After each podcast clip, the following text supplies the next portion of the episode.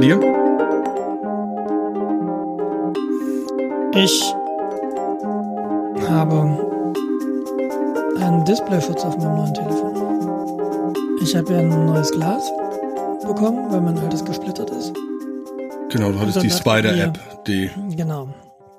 Und dann dachte ich mir, hm, machst du wieder einen Displayschutz drauf? Ich hatte vorher auch einen drauf, der ja hervorragend funktioniert hat. Der war so aus, das war so eine Plastikfolie, relativ dick und nicht so spiegelnd wie das Original iPhone-Display, was ich mhm. immer sehr angenehm fand. Hatte aber die Eigenschaft, dass dieses Retina-Display so ein bisschen krisselig wurde, weil vielleicht das Plastik so ein bisschen körnig war, ich weiß nicht genau. Ja, und da der nicht funktioniert hat und da es den auch offensichtlich nicht mehr gibt, diesen Displayschutz, habe ich mir jetzt mhm. von Enker einen Echtglasschutz gekauft oder wie der heißt.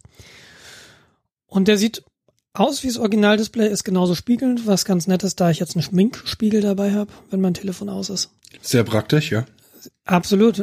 Ja, man muss schon gucken, ob der Helm richtig sitzt, bevor man aufs Rad steigt. Wenn du das sagst, glaube ich dir das.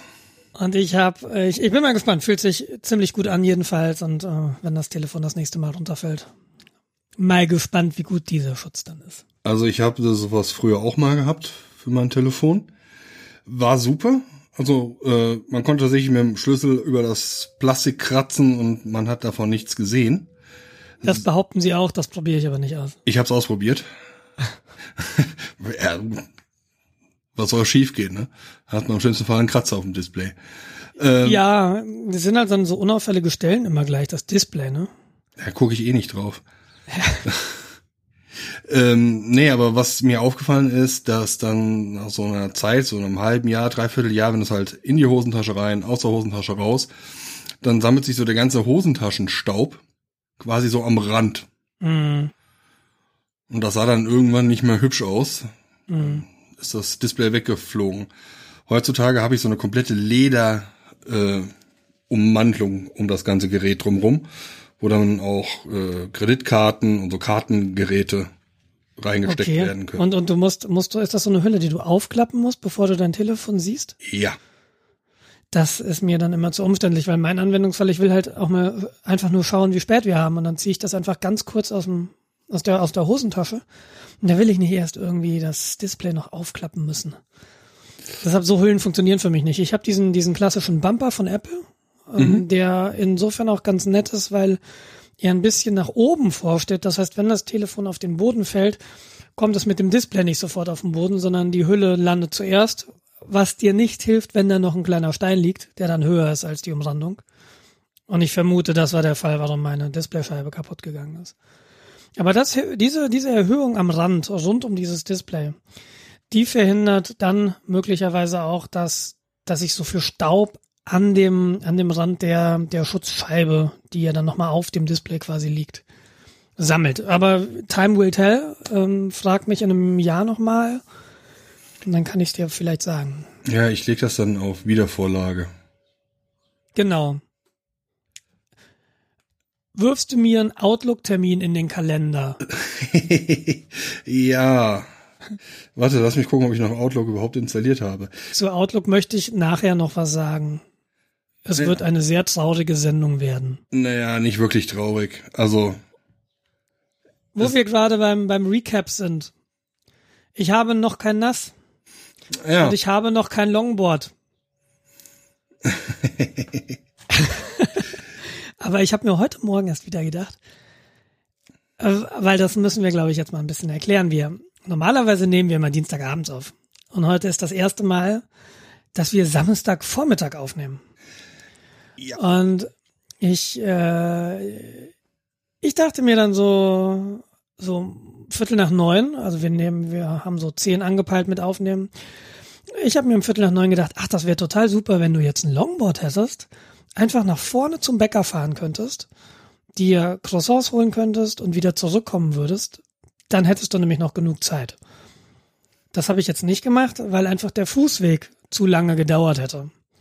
Das ist, das kommt wieder so als Argument auf meine noch nicht sehr lange Liste, warum ich unbedingt ein Longboard brauche. Das ist der Grund, warum ich dann zum Bäcker wahrscheinlich mit dem Auto gefahren wäre. Weil die zehn Minuten zum Bäcker laufen und zehn Minuten wieder zurück, ist es einfach zu viel. Da fahre ich doch lieber zweieinhalb Minuten mit dem Auto hin und zweieinhalb Minuten mit dem Auto zurück.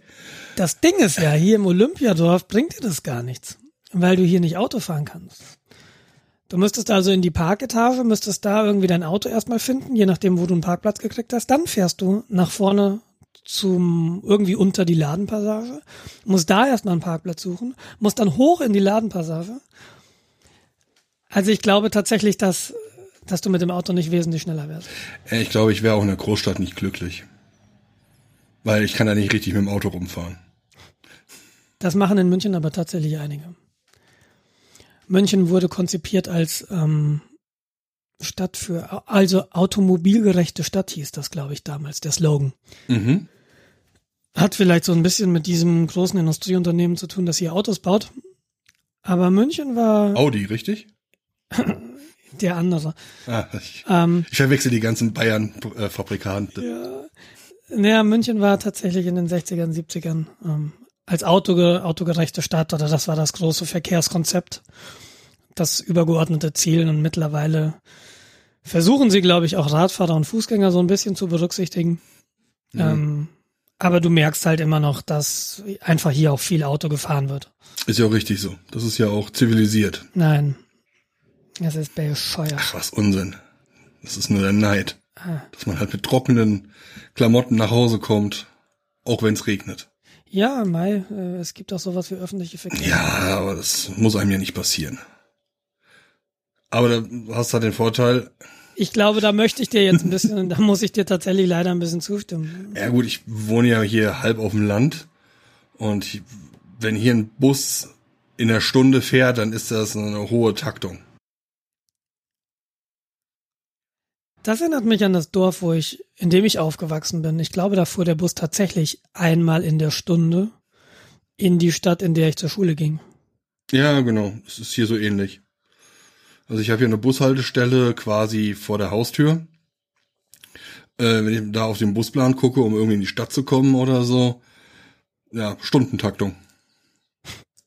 Das, äh, also ich meine, ich habe mich in Marburg schon aufgeregt, dass das mal eine Viertelstunde bis zur halben Stunde dauern konnte. Aber hier brauchst du gar nicht erst damit anzufangen. Ja, in Marburg gab's ja das Phänomen des Marburger Busrudels. Kennst du das noch? Das ist so, du stehst, du, du stehst beispielsweise am Rudolfsplatz. Der Rudolfsplatz ist ähm, ein sehr zentraler Platz, wo einfach alle Buslinien, glaube ich, vorbeikommen. Und wenn du da dann auf, auf einen Bus wartest, dann kann dir passieren, dass wirklich 10 oder 15 Minuten, wie du sagst, kein Bus kommt. Ja, Und dann kommen aber vier Busse hintereinander. Also wirklich, die fahren hintereinander. Und auch teilweise wirklich bis zur gleichen Endhaltestelle. Das, das ist das Marburger Busrudel. Das haben sie hier in München, haben sie das besser hingekriegt. Ähm, Das muss man ehrlich sagen. also ich weiß auch nicht, wie das heutzutage in Marburg ist. Ich hoffe, das hat sich gebessert. Keine Ahnung. Weiß ich nicht. Ja, ich muss mich gerade noch ein bisschen entschuldigen. Äh, wahrscheinlich hört man ein bisschen Rasenmähen. Die ganzen äh, Kleingärtenbesitzer sind jetzt äh, fleißig dran, den Garten zu mähen. So ist das halt auf Leben. Ja, kann ich jetzt leider nichts machen. Mal gucken. Eventuell haben wir wieder. Fahr doch mit dem Bus in die Stadt. Also ich bin, Oh, der ist gerade weg. ich bin in zehn Minuten in die Stadt gelaufen. Also da würde ich sogar tatsächlich laufen heutzutage, Okay. weil man kann da scheiße parken. Ich überlege gerade, ja, du sagtest eben, du kriegst keine oder du holst dir keinen Nass. Richtig. Ja, ich werde mein NAS wahrscheinlich auch nur aufstocken. Das heißt, die 2 Gigabyte Platten auf 3 Gigabyte Platten erhöhen. Und du sagst, drei Gigabyte ist das Maximum in diesem NAS. Wo, wo kommt denn die Beschränkung eigentlich her? Ist das eine Firmware-Beschränkung oder ist es tatsächlich hardware-technisch, dass der Controller tatsächlich nicht mehr schafft? Ich glaube, es ist eine Firmware-Beschränkung. Ich meine, äh, ich habe das auch nur irgendwo im Internet gelesen. Es kann sein, dass sie mehr verkraften. Ähm, ich will es aber auch nicht ausprobieren. Also ich will jetzt mir keine 4 Gigabyte Platten kaufen und die reinsetzen und dann festzustellen, dass sie gar nicht laufen. Ja, aber ich meine, du hast ja so ein QNAP NAS. Und Ja. ich würde mal erwarten, dass da der Support irgendwie halbwegs kompetent ist. Schreib denn doch halt einfach mal eine Mail. Das kostet Ja. dich ja zwei Stimmt, das Minuten. Das könnte man tatsächlich mal machen. Gute Idee, ja, werde ich mal machen. Weil äh, ich, bei den Synology weiß ich nicht, aber dieser, dieser Disk Station Manager, das ist deren NAS-Betriebssystem, was da überall läuft. Hm. Der nimmt halt auch in der Regel die alten Modelle noch mit.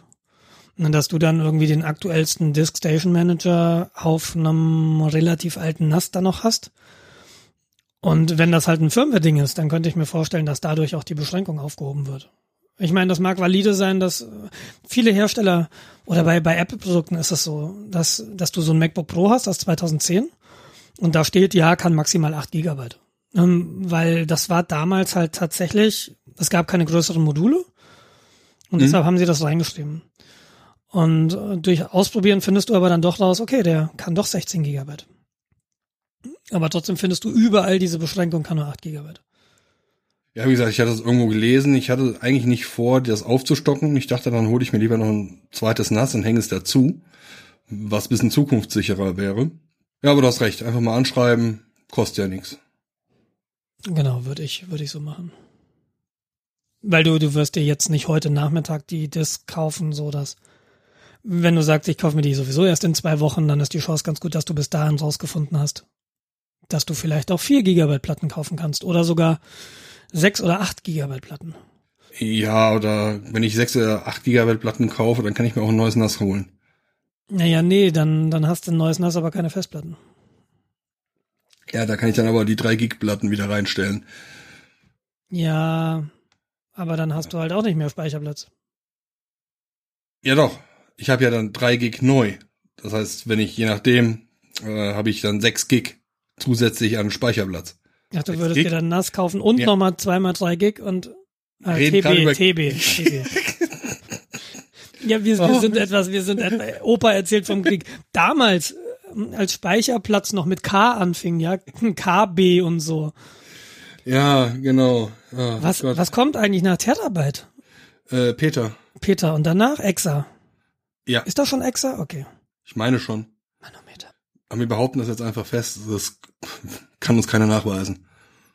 First heard on Retalk. Wenn euch jemand was von Exarbeit erzählen will, wir waren zuerst. Genau, wir schaffen Fakten. Apropos, ja, interessant. Apropos interessant. Ich finde keine bessere Überleitung. Das ist aber interessant. Ja, weißt du, was auch interessant sind? Vlogs sind interessant. Vlogs. Also das ist interessant, Jens. Das ist total interessant, dass du das sagst. Ich dachte, du guckst sowas nicht. Äh, doch, ich gucke das. Ähm, halt sehr ausgewählt. Ähm, aber nicht viel. Also ich habe äh, nur einen Vlog tatsächlich in meiner Abo-Liste von YouTube. Das ist der, der Pommes Man. Der Pommes Man. Das ist aus Münster ein äh, Gastronom, der so mehr oder weniger täglichen Vlog hat ja, es ist halt ein bisschen Lokalpatriotismus, vielleicht, der da mit einschlägt. Ähm, aber der macht das gar nicht mal so schlecht. Also wenn man sich so ein bisschen in den Vlogs äh, auskennt oder ein paar abonniert, dann kommt man ja auch über diesen äh, Jay-Z Neistat oder wie der Kerl heißt. Jay-Z. Ja, Jay whatever. Neistat. Und äh, der Pommesman hat, also man kann sagen, er kopiert ihn ein bisschen. Das finde ich so sehr interessant. Ich ich habe mal auf YouTube auch so ein bisschen rumgeguckt in verschiedene Vlogs. Und du findest in ganz vielen Vlogs immer wieder Elemente, die sich zurückverfolgen lassen auf den Vlog von Casey Neistat. Das ist total spannend. So entweder dieses am Anfang so Episode 165 und dann äh, Ort und Datum. Ich glaube, damit hat er angefangen und, und am Ende Episode 165 Ends Now. Das hast du dann auch häufiger mal. Und wenn viele Vlogger ihr Kameraequipment vorstellen, dann entschuldigen sie sich, dass sie sich so ein bisschen bei Casey, Casey Neistat ähm, in, in, inspiriert haben lassen. Das ist ganz spannend. Und über Casey Neistat bin ich über einen, einen Podcast gekommen und dann habe ich mir ein, zwei Folgen von Casey Neistat angeguckt und konnte damit nicht viel anfangen. Der, ich mhm. weiß nicht, der war mir so ein bisschen drüber so, na, dieses, er hat, er hat irgendwie in seinem Studio eine Uhr und wenn du da drauf guckst, steht da einfach Work More. Und dann denke ich mir so, Ach ja, da sind diese Anfang 20-Jährigen, die bei der Unternehmensberatung anfangen wollen, ne? Die dann so Sprüche drücken wie, nur unter Druck entstehen Diamanten. Niveau sieht nur von unten aus wie Arroganz.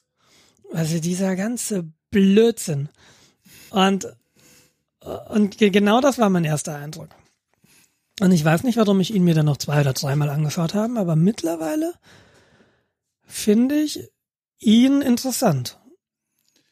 Ich finde das schlimm, mir geht so ähnlich. Also ähm, ich habe den irgendwie ein paar Mal einfach ja beim YouTube Brausen gesehen. Äh, nee, interessiert nicht. Typ sieht komisch aus. Nee. ist hektisch, der ist äh, laut, der nee, also sowas von nicht ich. Mhm. Und dann äh, hatten wir beide uns ein bisschen drüber unterhalten, äh, was wir so an Vlogs konsumieren oder an, an YouTube im Allgemeinen. Und äh, dann hast du ein bisschen von dem geschwärmt und seitdem habe ich, glaube ich, jede Folge von ihm gesehen. Ja, ich. Es ist schrecklich. Genauso geht mir das auch. Das ist tatsächlich, da gucke ich mir wirklich jeden Tag die zehn Minuten an.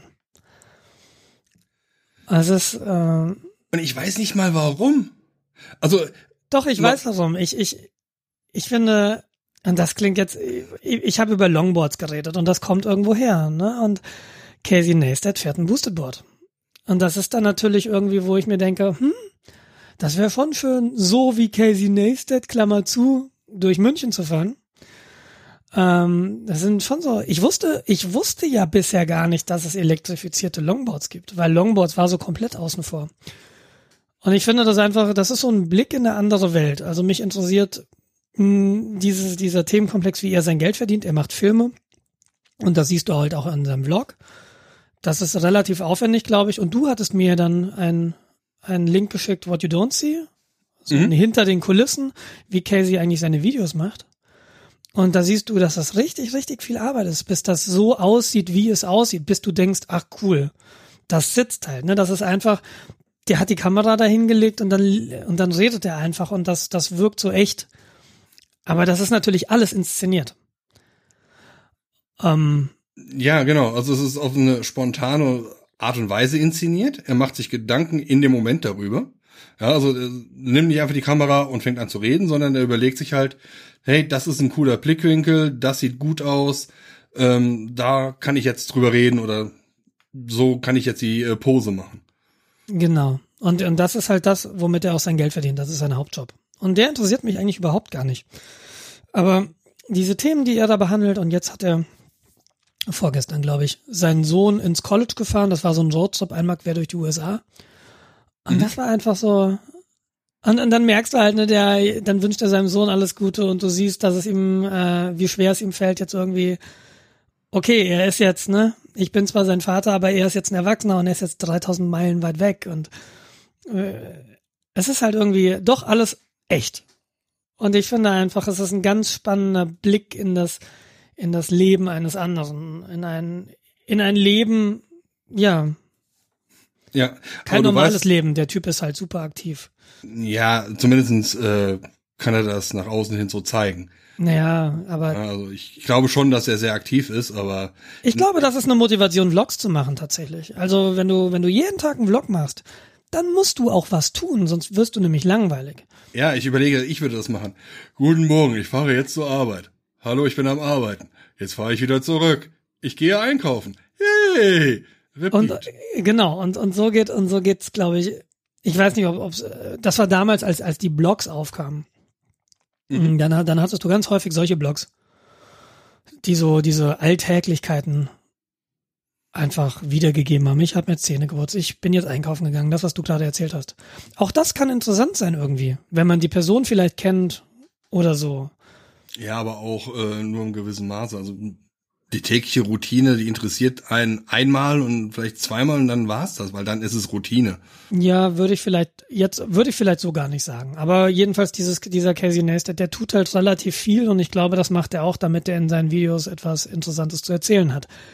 Und das ist eine total valide Motivation, finde ich. Ähm, ich habe noch einen Vlog, wenn wir darüber reden, das ist der Wheezy Waiter.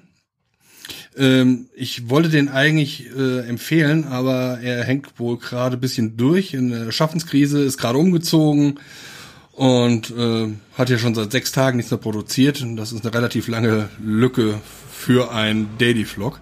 Und was ist der Wheezy Waiter?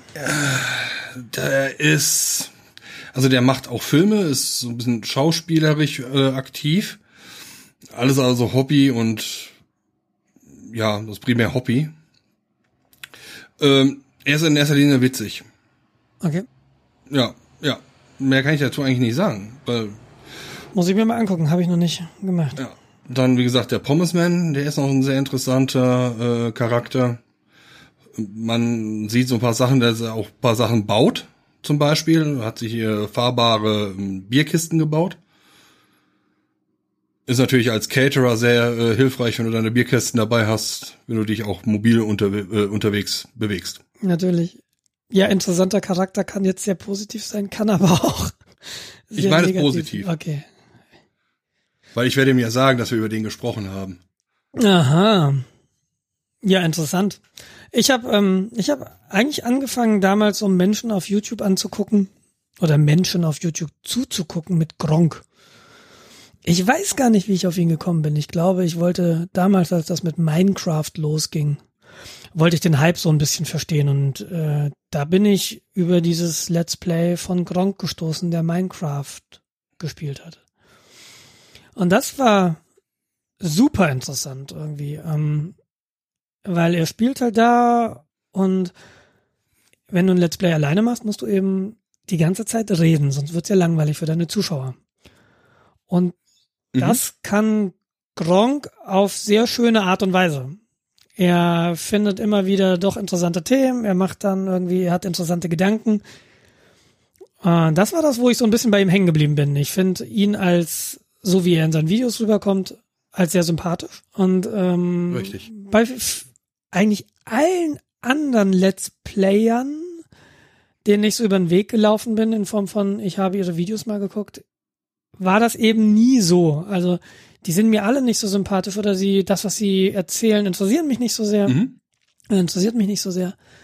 Und deshalb bin ich nach wie vor Gronk äh, treu in diesem Sinne. Äh, gucke aber überhaupt nicht jede Folge. Ähm, der, der veröffentlicht am Tag drei Videos oder so oder vier Videos. Die dauern alle 20, zwischen 20 und 40 Minuten mit unterschiedlichen Spielen. Mm, Viele Spiele interessieren mich ganz einfach nicht. Gerade äh, interessiert mich No Man's Sky. Und das spielt er auch. Und das Schöne, er ist halt nicht so dieser, dieser Überplayer, ne, sondern er, Mhm. er kann vielleicht ein bisschen besser zielen als ich, aber das heißt nicht, dass du gut zielen kannst. Er ist halt irgendwie, das finde ich so angenehm. Er ist nicht so dieser, der einfach alles abräumt. Mhm. Ja, und er ist dabei halt, er wirkt dabei sehr, sehr, sehr, sehr ähm, sympathisch. Ja, also ist mir auch ein Begriff. Ähm, auch im Rahmen von Minecraft bin ich irgendwann mal über den gestolpert. Also ich äh, gehöre zu den Minecraft-Spielern, die noch 5 Euro für das Ding bezahlt haben. Was zahlt man heute? 15 oder irgend sowas. Also ich war noch in der relativ späten Alpha-Phase dabei. Okay, ich habe das nie gespielt. Äh, es hat Spaß gemacht. Und es macht immer noch Spaß. Also hin und wieder mal so ein bisschen, ja, doch. Ähm, wie gesagt, aber da bin ich dann auch auf äh, Kronk aufmerksam geworden. Und super sympathisch, der Kerl. Also kommt, zumindest kommt er so rüber. Ja. Aber das Schlimme ist, wir dürfen uns ja auch nicht mehr jetzt über Leute beschweren, die Reality-TV schauen. Ne? Das machen wir jetzt im Grunde auch. Ja, wenn wir dann Ja. so Und da- das geht mir mit vielen Sachen so. Ähm, ich war, ha, nee, wir müssen irgendwann mal über Pokémon Go reden. ja, okay. ähm, aber lass uns noch ganz kurz bei, bei YouTube bleiben. Ähm, Freund von mir, ein Freund von mir ist auch in diesem Games-Universum unterwegs. Und die machen jetzt ein lustiges Format, der arbeitet bei GameStar, beziehungsweise der, bei GameTube, der Kanal. mhm. Und ähm, der hat da gerade den Fight Club, äh, macht er. Mhm. Und das, das ist eigentlich ganz nett so, denn er liest Kommentare auf ihren Channel, auf ihre Folgen aus den sozialen Netzwerken vor Äh, und kommentiert die. Und das ist immer sehr entlarvend. Ähm, Ich habe auch einen Freund, der hat, der war mal verantwortlich für den Sozial-Web-Auftritt eines Radiosenders und er sagt, wenn du da halt irgendwie den ganzen Tag Kommentare moderierst und die halt eben lesen musst, dann bist du abends doof. Das ist halt, Ich, ich, ich, wenn du, wenn du, wenn du gen genügend viele Menschen erreichst in den sozialen Netzwerken, bekommst du einfach so viel Kommentarspam oder so viel einfach hohle Kommentare. man muss sich ja doch einfach nur mal in den äh, gängigen Medien in die Kommentarspalten verirren. Es, Das mache ich tatsächlich nicht. ich, ich sage mal so, ich habe Das habe so, ich bei den Heiseforen gelernt. ja genau, mir ist so langweilig, ich lese heiße Kommentare. Ähm, Nee. das ist ein beliebter Spruch von mir. Es ist schrecklich. Ja, genau. Das, ähm, mir hat irgendjemand gesagt, egal was du tust, liest nie die Heiseforen. Ach doch. Ich, ich glaube, das ist, ich glaube, das ist so ein, so ein, so ein Punkt, wo du ein bisschen aufpassen musst, wenn du das regelmäßig machst, dass du nicht alle, alle Welt für bescheuert hältst.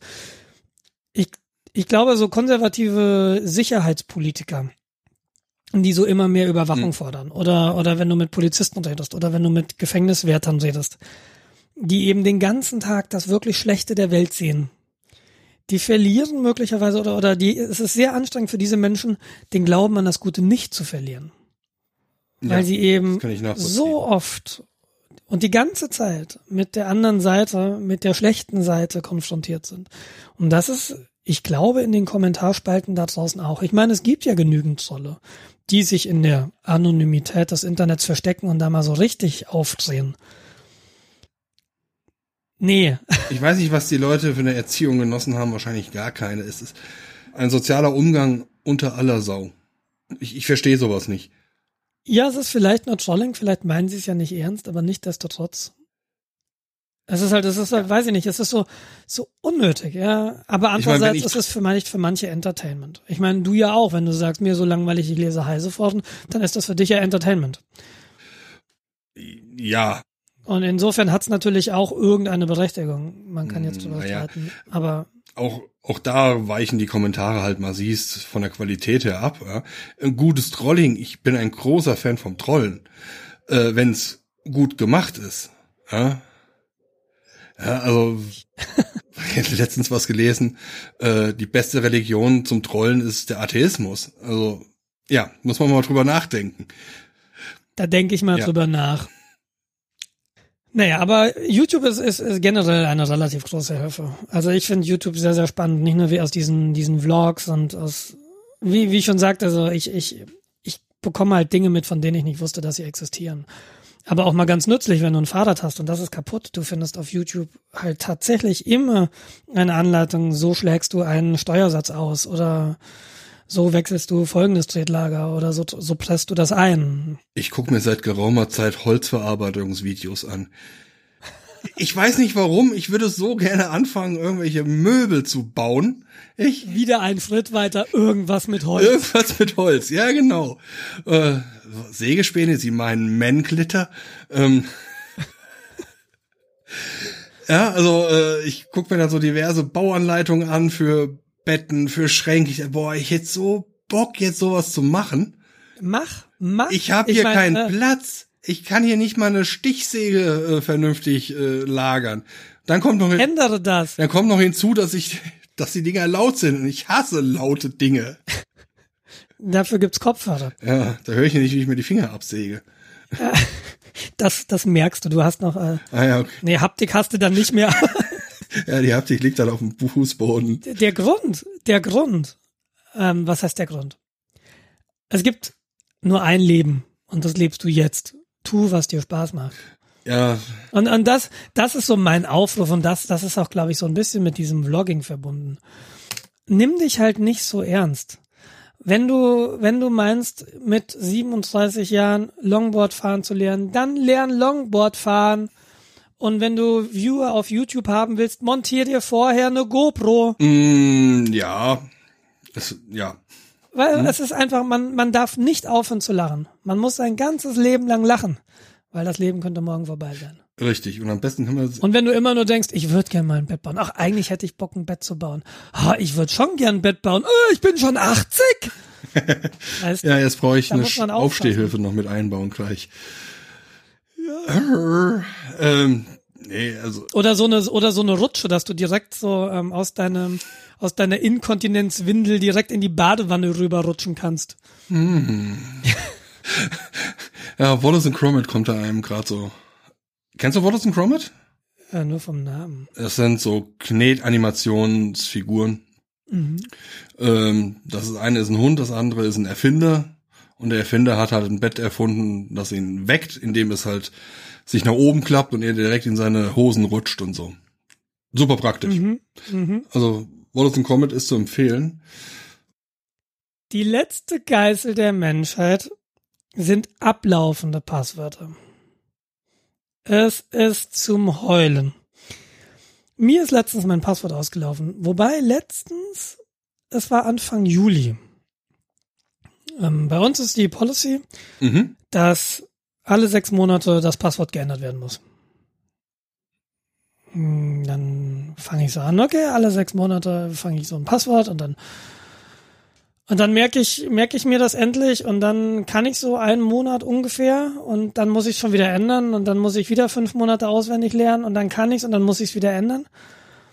Das ist, das ist völlig lästig, dass ich verstehen kann, dass viele Leute dann einfach sagen, wenn ich es eh alle sechs Monate ändern muss, ich kann es mir eh in diesen sechs Monaten nicht merken, dann schreibe ich es mir halt auf und mache es mir mit Post-it an meinem Bildschirm. Ja, so, Expiring Passwords sind meiner Ansicht nach keine Verbesserung der Sicherheit, sondern sind ein dramatisches Sicherheitsleck. Das sehe ich hundertprozentig genauso. Ich habe mal in einer Bank gearbeitet. Äh, da war Passwortwechsel alle vier Wochen angesagt. Das führte dann dazu, dass Leute ein Passwortschema sich äh, ausgedacht haben. Ja, das heißt, du, sobald du das Schema hattest, konntest du so jeden Zeitpunkt das Passwort von den Leuten erraten. Ja. Äh, nee, macht es nicht besser. Bei uns in der Firma ist es aktuell so, dass es alle acht Wochen gewechselt wird. Ja, das heißt, äh, ich habe jetzt am Freitag eine Mail bekommen, hey, in 21 Tagen äh, läuft dein Passwort ab. Wenn du es nicht möchtest, dass du dich nicht anmelden kannst, äh, ändere es doch bei Gelegenheit. So, die kriege ich jetzt die nächsten Wochen jeden Tag quasi, gefühlt. Es ist so bescheuert. Es ist einfach komplett bescheuert. Wie du sagst, da denken die sich ein Schema aus, dadurch wird jedes Schema irgendwie, ähm, dadurch wird jedes Passwort vorhersehbar. Ich, ich war in einer Firma, die haben halt jeden Monat das Passwort gewechselt. Blume, Monatsnummer. Ja. Und sie haben einmal im Jahr dann aus der Blume vielleicht eine Blumenvase oder was anderes gemacht. Ähm, aber das BSI, ne, ne, ne, mir doch egal, meh, meh, meh, Grundschutzkatalog, hier, Empfehlung, Passwort zu ändern. Das ist einfach komplett bescheuert. Und irgendwie, das, das weiß jeder, der damit arbeitet irgendwie. Und, und trotzdem diesen, diesen Sicherheitsmenschen, ja, wir müssen uns aber ja an die Sicherheitsrichtlinien, weil unsere Zertifizierung Bullshit. Und dann, es ist halt nicht nur, es ist halt nicht nur extrem ärgerlich und es ist nicht nur extrem unsicher, sondern es ist auch noch es hindert dich in daran, deine tägliche Arbeit zu machen, weil ich bekomme seit zwei Monaten ungefähr einmal am Tag eine Fehlermeldung von unserem Exchange-Server. Hm, dein neues Passwort ist aber irgendwie falsch. Und dann muss ich das alte wieder eingeben. Und dann geht das einmal. Und dann, hm, das Passwort hat sich geändert. Und dann muss ich das neue wieder eingeben. ah! Also entweder Exchange ist sowas von beknackt oder einfach, Leute, wenn ihr wollt, dass man Passwörter ändert regelmäßig, dann bekommt eure scheiß Software in den Griff. Oder lasst es einfach bleiben. Ja. Ja, es ist einfach, es ist furchtbar. Und dann, und dann fängst du an, okay, was ist denn ein gutes Passwort? Ja, entschuldige, dein Geburtsdatum ist aber kein gutes Passwort, da sind ja keine Sonderzeichen drin. Und, und dann geht's nämlich ja, da, richtig. und dann geht's nämlich darum, du brauchst mindestens äh, zwei Underscores, drei Großbuchstaben, ein mathematisches Kennzeichen, ein Uppercase. Ke Ach, hör mir. Ah, ja, also mein aktuelles Passwort besteht momentan aus 16 Zeichen und einer Zahl. Rat mal, warum die Zahl da rein ist. Weil unser Policy sagt, es muss mindestens eine Zahl in dem Ding drin sein. Ja. Ja, Was super. ist mit einem Ausrufezeichen? Nein? Ist keine Zahl. Ja, aber geht da? Also müsst ihr so ein Sonderzeichen auch drin haben. Ja, ja, ja, du, nee, Sonderzeichen weiß ich nicht, weil ich habe Sonderzeichen okay. äh, in dem Text mit drin. Müsste ich mal ausprobieren, wie es ohne ist. Also, Wir hatten, wir hatten letztens einen User, der hat ein Leerzeichen im Passwort. Mhm. Und das hat irgendwie 50 Prozent aller Software gebrochen. äh, ja, ich hatte jetzt letztens ein Leerzeichen im variablen Namen. Ähm, lassen wir das. Ja. ja. Naja, also wie gesagt, sogar, ähm, das ist jetzt nicht nur dieses Unsicherheit, das sagen halt auch Leute wie Bruce Schneier. Bruce Schneier ist ein Sicherheitsforscher, der wirklich, wirklich einen guten Ruf hat. Und der sagt, it's far more important to choose a good password for the sites that matter. Ja. Also der sagt nicht, du musst es regelmäßig ändern, sondern mach einmal ein wirklich gutes, gutes Passwort für die wichtigen Seiten. Und ein gutes, gutes, gutes Passwort zeichnet sich dadurch aus, dass man sich nicht leicht merken kann. Und dann willst du dieses gute, gute, gute, gute Passwort nicht ändern, weil sonst änderst du es sehr wahrscheinlich in ein nicht so gutes Passwort. Ja. Ähm, Aber das BSI so, ist mir doch egal. Hm, hier sind meine Richtlinien. Ich sag ja immer, du hast ein Problem, also was heißt Problem? Du hast immer einen Konflikt zwischen Bequemlichkeit und Sicherheit. Du kannst nicht beides haben. Du kannst nicht wirklich Sicherheit haben und Bequemlichkeit. Moment. Du könntest es aber deutlich mehr konvergieren, wenn du sagen würdest, okay, dann ändere das Passwort halt nicht. Weil der, der Punkt ist ja, und, und, und das sagt, ich weiß gar nicht, wer das, wer das gesagt hat, ob Bruce Schneier oder, oder ein wissenschaftliches Paper, das ich in den Shownotes verlinken werde. Der Punkt ist, ähm, wenn dein Passwort erraten wurde, Mhm. Ja, sicher. Also machen, machen wir mal so einen Angriffsfall durch. Du hast ein, ein Passwort, egal wie gut das jetzt ist, und ein Angreifer schafft es, dieses Passwort zu brechen. Und dann kommt er in dein System rein. Dann ändert es genau gar nichts, wenn du das Passwort eine Woche später änderst. Weil er bereits im System ist. Ähm, weil er bereits im System ist. Und das erste, was ein Angreifer im System macht, ist, er installiert ein Backdoor. Und dann braucht er dein Scheißpasswort nicht mehr. Und dann ist es total egal, ob du es änderst eine Woche später. Weil entweder ein Trojaner drin ist oder weil ein, ein, eine Serverkomponente installiert ist, die die Daten mhm. rauspumpt. Oder weil er die Daten, wenn es nicht viele sind, sowieso schon gezogen hat. Das ist richtig. Dieses, diese, diese regelmäßige Passwortänderung ist einfach ein Placebo. Äh, das sind so. Ja? Ja, nee. Situation, die ich halt im Kopf habe, ist, du hast eine Firma, du hast eine Universität, du hast sehr viele fluktuierende äh, Personen. So. Problem, was häufig früher aufgetreten ist, dass Leute Kennwort gesetzt haben, jahrelang nicht mehr in der Unität äh, tätig waren und das Passwort und der Zugang immer noch aktiv waren. So. Ja, das ist aber ein Problem mit dem User Management. Wenn ich irgendwie ein Mitarbeiter, wenn der raustroppt, äh, geht der Account zu. Ja, genau. Das ist nicht ein Passwort. Ja, aber das ist halt eine Lösung, die äh, versucht wurde, zu sagen, okay, nach sechs Wochen expired das Passwort. Wenn der nicht da ist, kann er es nicht ändern, also wird automatisch der User-Account gesperrt. Ja, aber das ist doch, das ist doch ein, eine völlig falsche, also das ist ja dieses Herumdoktern an Symptomen. Ja, ja, wenn wir den User-Account nicht deaktivieren, wenn der User raustroppt, dann ändern wir wenigstens alle sechs Wochen das Passwort. Leute, dann kriegt eure IT im Griff, dass der User rausdroppt. Ja. Mhm. Weißt du, das ist doch, das ist doch eine Lösung, das ist doch nicht die Lösung für euer Problem. Ja, ist zumindest die Sondern das ist doch nur ein, ja, nee, ja, es ist irgendwie ein, wir, wir hauen mal mit dem Hammer auf das Symptom und hoffen, dass keiner guckt. Ja, ja. ja. Und, und das ist ja das wie auch immer, jeder, der in, in irgendeinem Kontext mit wechselnden Passwörtern oder generell ähm, mit Passwörtern in Verbindung kommt. Und ich kann halt wirklich nur empfehlen, ähm, unterschiedliche Passwörter für jeden Service zu benutzen. Also so handhab ich das momentan. Und ich habe kein Passwort doppelt. Alle sind pseudo-zufällig. Aber ich kann mir das natürlich nicht merken. Ähm, ich genau. habe irgendwie so eine Handvoll Kennwörter, die ich täglich irgendwo eingebe. Die habe ich nicht mal im Kopf. Meine Finger wissen das, mein Hirn weiß es nicht. Ja, du könntest mich jetzt nach irgendwelchen Passwörtern fragen, müsste ich sagen, warte mal, gib mir mal eine Tastatur. Ja, das ist ja. wirklich nur Muscle Memory. Alles andere habe ich meinen Passwortmanager für. Ja, genau. Und darauf wollte ich gerade raus. Passwortmanager sind da eine sehr gute und eine sehr einfache Lösung. Die hängen sich teilweise direkt in den Browser und sagen dann, ah, du hast ein Passwort, du hast einen Account für diese Seite. Und dann klickst du mit einem Doppelklick einfach drauf und dann füllt er das für dich aus. Die können dir auch Passwörter generieren äh, per Zufallsgenerator. Du kannst sagen, wie viel Sonderzeichen, wie viel äh, normale Zeichen, wie viel Buchstaben, wie viel Zahlen und so weiter.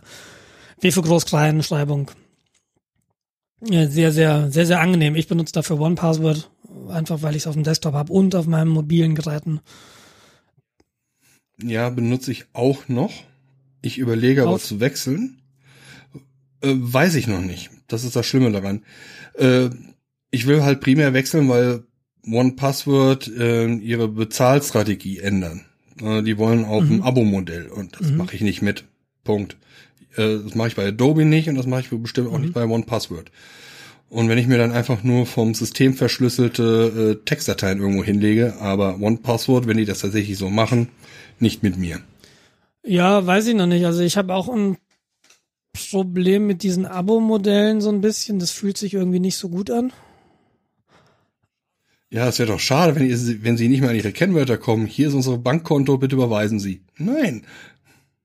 Finde ich halt, naja, das ist ein Service, den ich wirklich auch sehr, sehr häufig nutze. Das ist, glaube ich, eine Software, die ich mit am häufigsten nutze. Und was ich halt mag, ich habe ich es auf meinem mobilen Geräten, weil es kommt halt auch mal vor, dass ich irgendwann mit meiner Kreditkarte am Geldautomaten stehe, irgendwo im Ausland und ich hole nie mit meiner Kreditkarte Geld ab. Und dann fragt er mich nach einer PIN. Und die weiß ich mit Sicherheit nicht auswendig. Und die steht, die steht halt in OnePassword zum Beispiel. Ja, aber das Problem, was ich halt habe, ist, äh, man macht sich halt von denen sehr, sehr abhängig. Das Ja. ist, das ist, das ist leider richtig, ja. Also wenn jetzt, wenn Portstar sagt, äh, du machst das Abo-Modell nicht mit, äh, in einer Woche sperren wir dir oder ändern wir unsere Keys, dann habe ich ein Problem. Nee, ja, Moment, aber OnePassword ist ja eine Software, die bei dir lokal läuft. Du kannst synchronisieren über einen anderen Cloud-Service, über Dropbox, über iCloud in meinem Falle, kannst du dir aussuchen. Ja gut, aber wenn die Software aufhört zu funktionieren, Die Software, ja, das kann ich mir nur nicht vorstellen. Aber du hast natürlich völlig recht, wenn aus irgendeinem Grund, ähm, das ist kein standardisiertes Format. Irgendwie, du weißt nicht genau, also ich weiß nicht genau, wie der Verschlüsselungsalgorithmus auf der Datei funktioniert und wenn der aus irgendeinem Grund eben die Datei nicht mehr entschlüsselt, habe ich ein Problem. genau.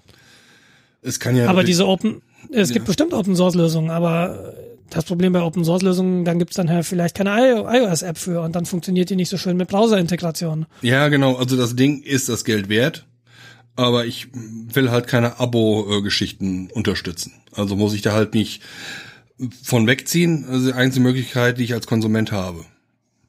So. Hm, Ja, ich, diese Abo-Dinge sind mir auch irgendwie suspekt. Da versuche ich auch wegzugehen. Im Zweifelsfall vergebe ich überall das Passwort, Passwort und dann kommt eh kein Mensch drauf. Ja. Ich, ich baue ja gerade so einen Passwortscanner, der irgendwie virtuelle Maschinen in unserer Cloud gegen, gegen so Standardpassworte Mhm. checkt und es gibt so die Passwortlisten, so die 100 häufig genutzten Passwörter. Äh, Und da steht aber Passwort leider drin, Jens. Okay, stehen da auf sechs Sterne? Geschickt, sogar sechs Sonderzeichen in einem String. äh, mein, Nee, kann ich dir, kann ich dir, ähm, nee, sechs Sterne stehen nicht drin. Ich habe noch eine sehr niveauvolle Geschichte zum Thema Kennwort und Kennwortlänge. Irgendwo eine Webseite, äh, bitte geben Sie Ihr Kennwort ein für irgendeinen Unsinn. Äh, was gebe ich ein? Penis. Was kriege ich als Antwort? Kennwort zu kurz. Da habe ich mich gefragt, woher wissen die das? Hm, naja. Also es, es gibt, es gibt äh, diese ganzen Kennwörter, es gibt halt auch leider wirklich keine gute Alternative. Ähm, was ist Fingerabdruck? Ja, was, was ist denn mit Fingerabdruck? Kannst du deinen Laptop mit dem Fingerabdruck entsperren? Nee, aber mein Telefon. Siehst du? Und was bringt dir das bei deinem Laptop? Da müsste Und das ist halt der, bei Fraunhofer hatten wir Smartcards und das hat im, im Rahmen dieses definierten Umfelds echt gut funktioniert. Wenn du einen Rechner hattest mit Smartcard-Leser, bei macOS hattest du dann immer mal das Problem, bitte aktualisiert noch nicht auf das neue Betriebssystem, der Treiber funktioniert noch nicht. Und dann ähm, machst du irgendwelche Webservices, weil du dann irgend, irgendwelche Verwaltungsaufgaben machen musst und die musst du mit deiner Smartcard oder mit dem Key auf deiner Smartcard eben signieren.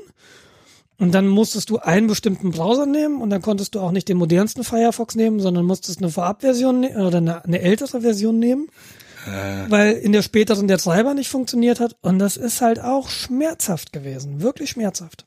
das ist vielleicht das Problem, dass die Sicherheit in dem Sinne nicht wirklich integraler Bestandteil ist. Ja, also bei meinem Telefon ist der Fingerabdrucksensor voll integriert. Genau, und möglicherweise gibt's da ja hin. Es gibt ja Gerüchte, dass äh, in dem in der nächsten MacBook Pro-Reihe vielleicht auch ein Fingerprint-Reader drin ist. Die ThinkPads hatten das ja früher mal eine ganze Weile. Mhm. Äh, ich weiß gar nicht, ob sie es immer noch haben. Ich, möglicherweise schon, das weiß ich gar nicht. Also ich habe halt. Aber ja, ja, der Software-Stack ist halt, der, der muss da halt mitgehen. Ne? Mhm, genau. muss- Und, und da sind wir halt tatsächlich noch nicht. So diese ganzen im, im, im Web gibt's halt neben Passwörtern wirklich nichts anderes.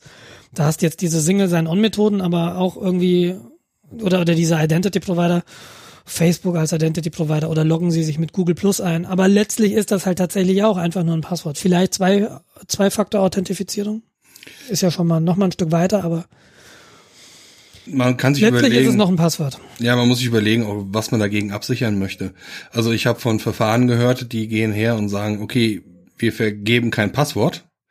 Du kommst auf deine Webseite, klickst auf den Link, wir schicken dir einen neuen, neuen Link zu, auf den klickst du und dann kommst du in die Stelle, äh, an die Stelle, an die du willst. Mhm. Ja, also im Grunde so eine Passwortvergessen-Funktion. Äh, die funktioniert ja auch, ohne dass du ein Kennwort hast. Das heißt, du gibst eine E-Mail-Adresse an, Mhm. und an diese E-Mail-Adresse, wenn die im lokalen System hinterlegt ist, geht dann eine Mail mit einem Link, wo du ein Kennwort resetten kannst. Aber du kannst es natürlich auch so machen, dass die Leute sofort dann ins System reinkommen. Weil im Grunde sind die authentifiziert. Ob die jetzt ein Kennwort wechseln oder nicht, ist egal. Die sind jetzt in dem Moment im System. Ja, die sind aber authentifiziert über die Tatsache, dass sie zu diesem Zeitpunkt Zugriff auf die Mailadresse haben. Genau. Das kannst du natürlich super machen für irgendwelche Profilgeschichten, wo du nur auf dein Profil gucken willst. Ähm, Ich hätte ein Problem damit, wenn es dann darüber möglich ist, dass ich Geld ausgeben kann. Ja. Spannendes Feld. Ist mir noch nicht genau wo klar, wo es hingeht. Es gibt ähm, Forschungsbereiche, die jetzt hier gerade so aufpoppen. Usable Security. Ein Bekannter von mir oder ein Freund von mir, der, der leitet so einen Forschungsbereich an der Uni Bonn. Äh, da werfe ich auch mal den Link in die Show Notes. Die machen sich eben Gedanken, Usable Security und deren Grundsatz ist, es ist halt nicht, wir machen es nicht so sicher wie möglich, sondern wir machen im Rahmen, wir machen es sehr anwenderfreundlich und in dessen Rahmen so gut wie möglich. Ja. So diese, diese Rationale dahinter ist, wenn du ein sehr, sehr sicheres System hast, dann wird das erstens nicht genutzt oder zweitens, es werden Wege drumherum gefunden, die das ganze System dann doch wieder unsicherer machen. Genau. Und sie versuchen halt im Rahmen der Usability, einer möglichst hohen Usability, eine bestmögliche Security zu bieten. Das hört Und, sich sehr äh, spannend an. Das hört sich auf jeden Fall auch nachhaltig an. Ja, auch sehr viel sinnvoller als wechsel euer Passwort alle vier Wochen, weil das BSI das sagt. Ja, Das ist immer diese BSI-Gläubigkeit, die macht mich wahnsinnig. Nur weil irgendwo ein Bappal auf die Webseite muss, wir sind zertifizierter. Es ist, ah, es ist genau wie bei, wie bei Xing-Profilen oder, oder bei, ja genau. Wenn irgendjemand sagt, ich bin ISO-zertifiziert und er schreibt auf Xing, weiß ich schon ganz genau, was für eine Type das ist. Und dann gehe ich weiter. ja, das Ah, ist leider so. Ich meine, das haben wir überall. Äh, ich wollte jetzt auch gerade auf der Stelle auf ein XKCD-Comic äh, verweisen, wo er erklärt, wie man gute Passwörter generieren kann. Nicht perfekt, aber die sind, also ich finde das Mechan den Mechanismus, den er da anwendet, eigentlich sehr gut. Ähm, ich weiß nicht, du kennst das Comic wahrscheinlich. ich kenne das Comic, aber ich hab's jetzt, ich könnte jetzt den Mechanismus nicht wiedergeben. Also er, er beschreibt halt, du benutzt ein äh, Kennwort mit Sonderzeichen und Zahlen, Groß- und Kleinschreibung. Und er berechnet da quasi, wie zufällig es ist. Ja, also die Entropie wird berechnet. Ähm, wenn du dann aber hergehst und nimmst äh, zum Beispiel vier Worte, ja, äh, Ketchup, Instant Kaffee, Bierflasche, Telefon, raten, was auf meinem Tisch steht, ähm, Prost. und hängst die aneinander, ja, hast du eine viel höhere Rent, äh, Entropie, also eine viel höhere Zufallsverteilung, als würdest du jetzt irgendwas, äh, in seinem Beispiel ist es irgendwie Troubadour und drei als Kennwort nehmen. Ja? Die äh, vier Begriffe, die kannst du dir relativ easy merken Mhm. und das Kennwort ist sicherer. Okay, cool. Ähm, Ja, solange solange wir da draußen nicht die, die beste Lösung haben, ist das vielleicht ein ganz guter Ansatz, gute Passworte zu generieren. Man muss halt gucken, was man halt absichern will. Will ich ein, äh, wie gesagt, mein Dating-Profil äh, absichern oder möchte ich halt meinen Webshop damit absichern? Was ist dir wichtiger? Hm, kommt drauf an, was für ein Dating-Profil das ist. Apropos Webshop. Jens, man kann bei Webshops so viel falsch machen. Nee, ich wirklich? habe, ich habe bei Rafa bestellt. Was ist Rafa? Das habe ich vorhin erklärt. Das ist diese äh, englische Fahrradklamottenmarke. Ach so.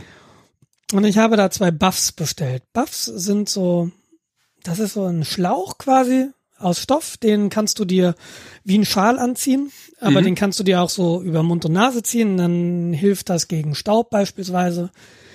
Den kannst du dir über die Augen ziehen. Dann ist es eine Art Schlafbrille, was ich sehr genossen habe, als wir damals nach nach Russland geflogen sind und wir hatten irgendwie am Moskauer Flughafen wirklich lange Aufenthalt. Da kannst du dich halt auch wirklich in die, ins Licht setzen und einfach mal die Augen zumachen. Und Das ist so eine Art. Schlauch. Also Schalschlauch. Genau, so ein, so ein, so ein Schallschlauch, das Buff, Buff oder Buff. Und da hat Rafa jetzt zwei schöne Buffs ähm, oder einen schönen, schönen Buff im An nicht im Angebot, aber im Sortiment und den habe ich mir mal bestellt. Und ich habe als als Empfängeradresse eine DHL-Packstation angegeben, die hier vorm Haus steht, weil ich halt unter der Woche nicht zu Hause bin. Mhm, okay, mache ich genauso. Und der Buff kam nicht an. Und dann habe ich irgendwann in die Paketverwaltung geguckt von denen und da stellte sich raus, ja, DPD konnte nicht liefern. Ja, stimmt. Das hätte ich vielleicht gerne vorher gewusst, dass sie mit DPD liefern, dann hätte ich es nicht an eine DHL-Packstation geschickt. Vielleicht könnte man dann auch so einen Plausibilitätscheck mal einbauen. Mhm. Ich, Also du hast die äh, Packstationadresse in die ganz norma Genau. normale Adressfeld eingegeben. Mhm. Und ähm, äh, ja, und ich habe halt auch leider keine Notification bekommen, dass es ein Problem mit der Adressfindung gab seitens DPD. Sondern ich habe dann nach zwei oder drei Wochen mal hingeguckt und dachte, hey, ich habe überhaupt keine News, was ist denn los? Und die sind gar nicht auf mich zugekommen, was ich das erste, Ich verstehe nicht, wie so ein Paket überhaupt in Versand gehen kann. Da müsste im Versand, spätestens, spätestens im Versand, wenn die die Versandadresse drucken, müssten alle Alarmglocken läuten, dass das keine richtige Adresse ist. Moment, Jens, Moment. Das war noch nicht das Komische. Die Reihe der What the Fucks beginnt jetzt. Also, habe ich den Support angeschrieben. Hm, ähm, ich habe gesehen, ihr, ihr liefert mit DPD und ich wollte das an eine DHL-Packstation schicken. Geht nicht. Ich äh, würde euch bitten, das Paket nochmal zu senden, aber bitte an eine andere Empfängeradresse. Nämlich an die Adresse, die ich als Rechnungsadresse angegeben habe. Geht nicht. Denn ich habe die Bestellung mit einer Kreditkarte bezahlt, die mit der Adresse der Packstation verbunden ist. Mhm. Mhm. Okay, ich habe also, als ich ausgewählt habe, ich möchte mit einer Kreditkarte bezahlen, musste ich eine Adresse eingeben und diese Adresse ist dann mit dieser Kreditkarte verbunden und diese Adresse kann nicht geändert werden. Ja. Und der Support sagte, du musst die einfach die Kreditkarte löschen und dann musst du eine neue Kreditkarte anlegen mit der aktuellen Adresse, die wir benutzen sollen. Dann kann ich das machen. Gut, da habe ich mir gedacht, wenn ich die Adresse nicht ändern kann, lösche ich eben die Kreditkarte. Das ging auch. Dann bist du dann, die haben so eine Webseite, meine, meine Karten, da kannst du dann die Kreditkarte löschen. Und dann war, hatte ich keine Kreditkarte mehr und dann machte ich, okay, wie lege ich jetzt eine neue an? Hm, hier gibt's gar keinen Knopf, eine neue Adresse anzulegen. Schreibe ich mal den Support an. Ja, du musst eine neue Bestellung tätigen. Und in dieser neuen Bestellung musst du dann eine neue Zahlungsmethode, also diese neue Kreditkarte hinzufügen. Vergiss nicht, die aktuelle Adresse dann zu nehmen. Okay, also habe ich eine Kaffeetasse bestellt, ähm, habe eine neue Kreditkarte angelegt mit meiner tatsächlich echten Adresse. Klicke auf Kreditkarte anlegen. Bing, bing, bing. Vielen Dank für Ihre Bestellung. Sie ist bei uns eingegangen. Okay, also habe ich tatsächlich die Bestellung jetzt abgeschickt.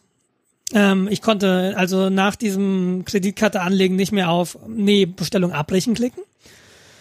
Dann studiere ich einfach diese Bestellung, gehe also in deren Webinterface in die Übersicht Meine Bestellung. Ja, deine Bestellung, hier eine Kaffeetasse. Ähm, ja, anzeigen oder möchtest du den Artikel zurückschicken? Nein, ich möchte ihn gerne studieren. Wieso ist da kein Knopf? Also den Support angeschrieben. Ich würde gerne diese Bestellung stornieren. Ich kann das leider nicht selbst.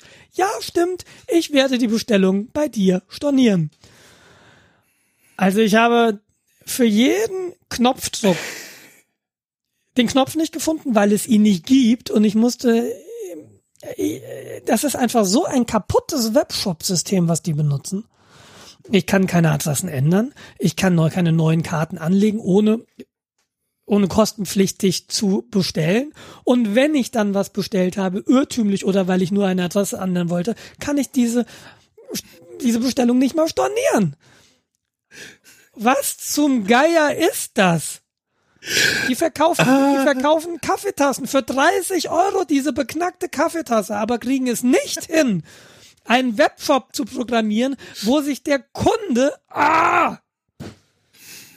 Ja, also, ähm, machen die das absichtlich oder, oder sind die, äh, ich bin ja so froh, dass ich das, dass ich das nicht verbockt habe. also, äh, fangen wir, fangen wir vorne an. Erstens, wie, wie ich eben schon sagte, dass du äh, an eine Paketstation senden kannst. Ich hab Hals. Äh, das habe ich mitbekommen. Das, das darf einfach nicht passieren. Äh, jedenfalls nicht für einen Shop, der länger als drei Wochen im Netz ist. So, ähm, die Adressänderungen, wenn du mit einer Kreditkarte bezahlt hast, das ist tatsächlich gewollt so. Das kann ich relativ sicher sagen, warum, dass das so warum ist. Warum zum Geier ist eine Kreditkarte mit einer Adresse verbunden? Das ist doch schon völlig widersinnig.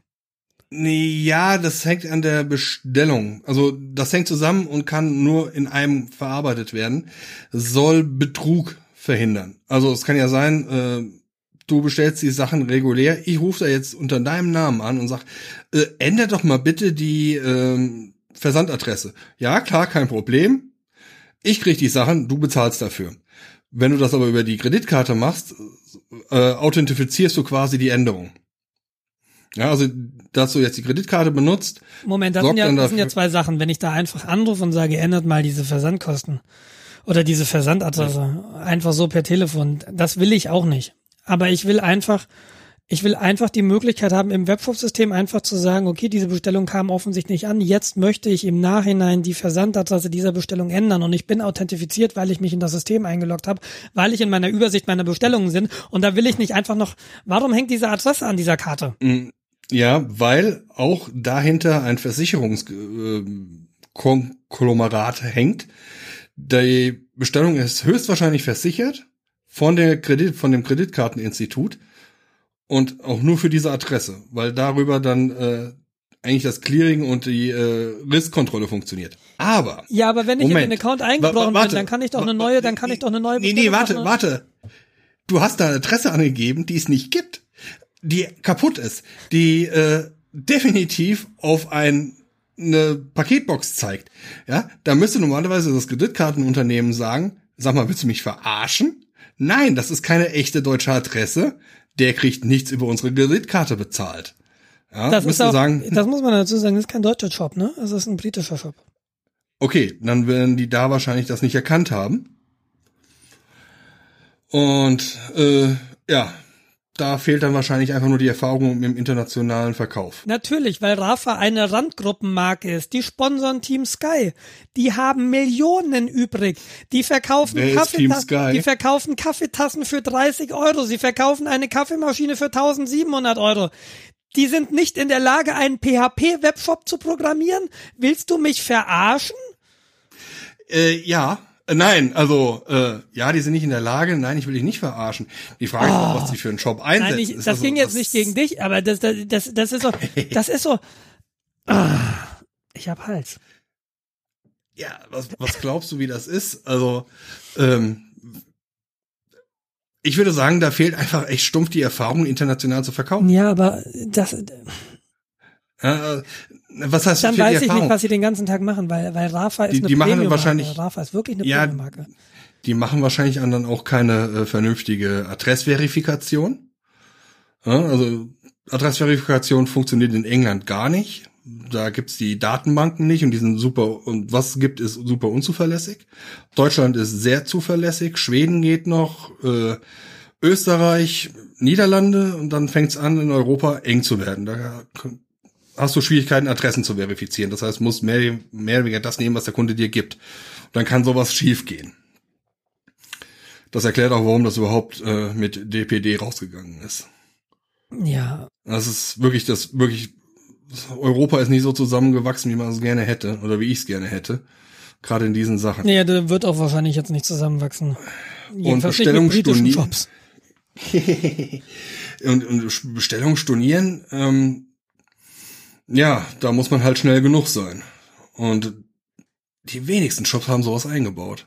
Ja, ich, ich Weil du möchtest ja, du, du möchtest ja nicht, dass der Kunde storniert. Du möchtest, dass er kauft.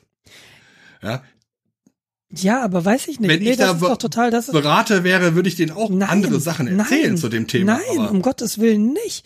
Weil du möchtest, wenn der Kunde stornieren möchte,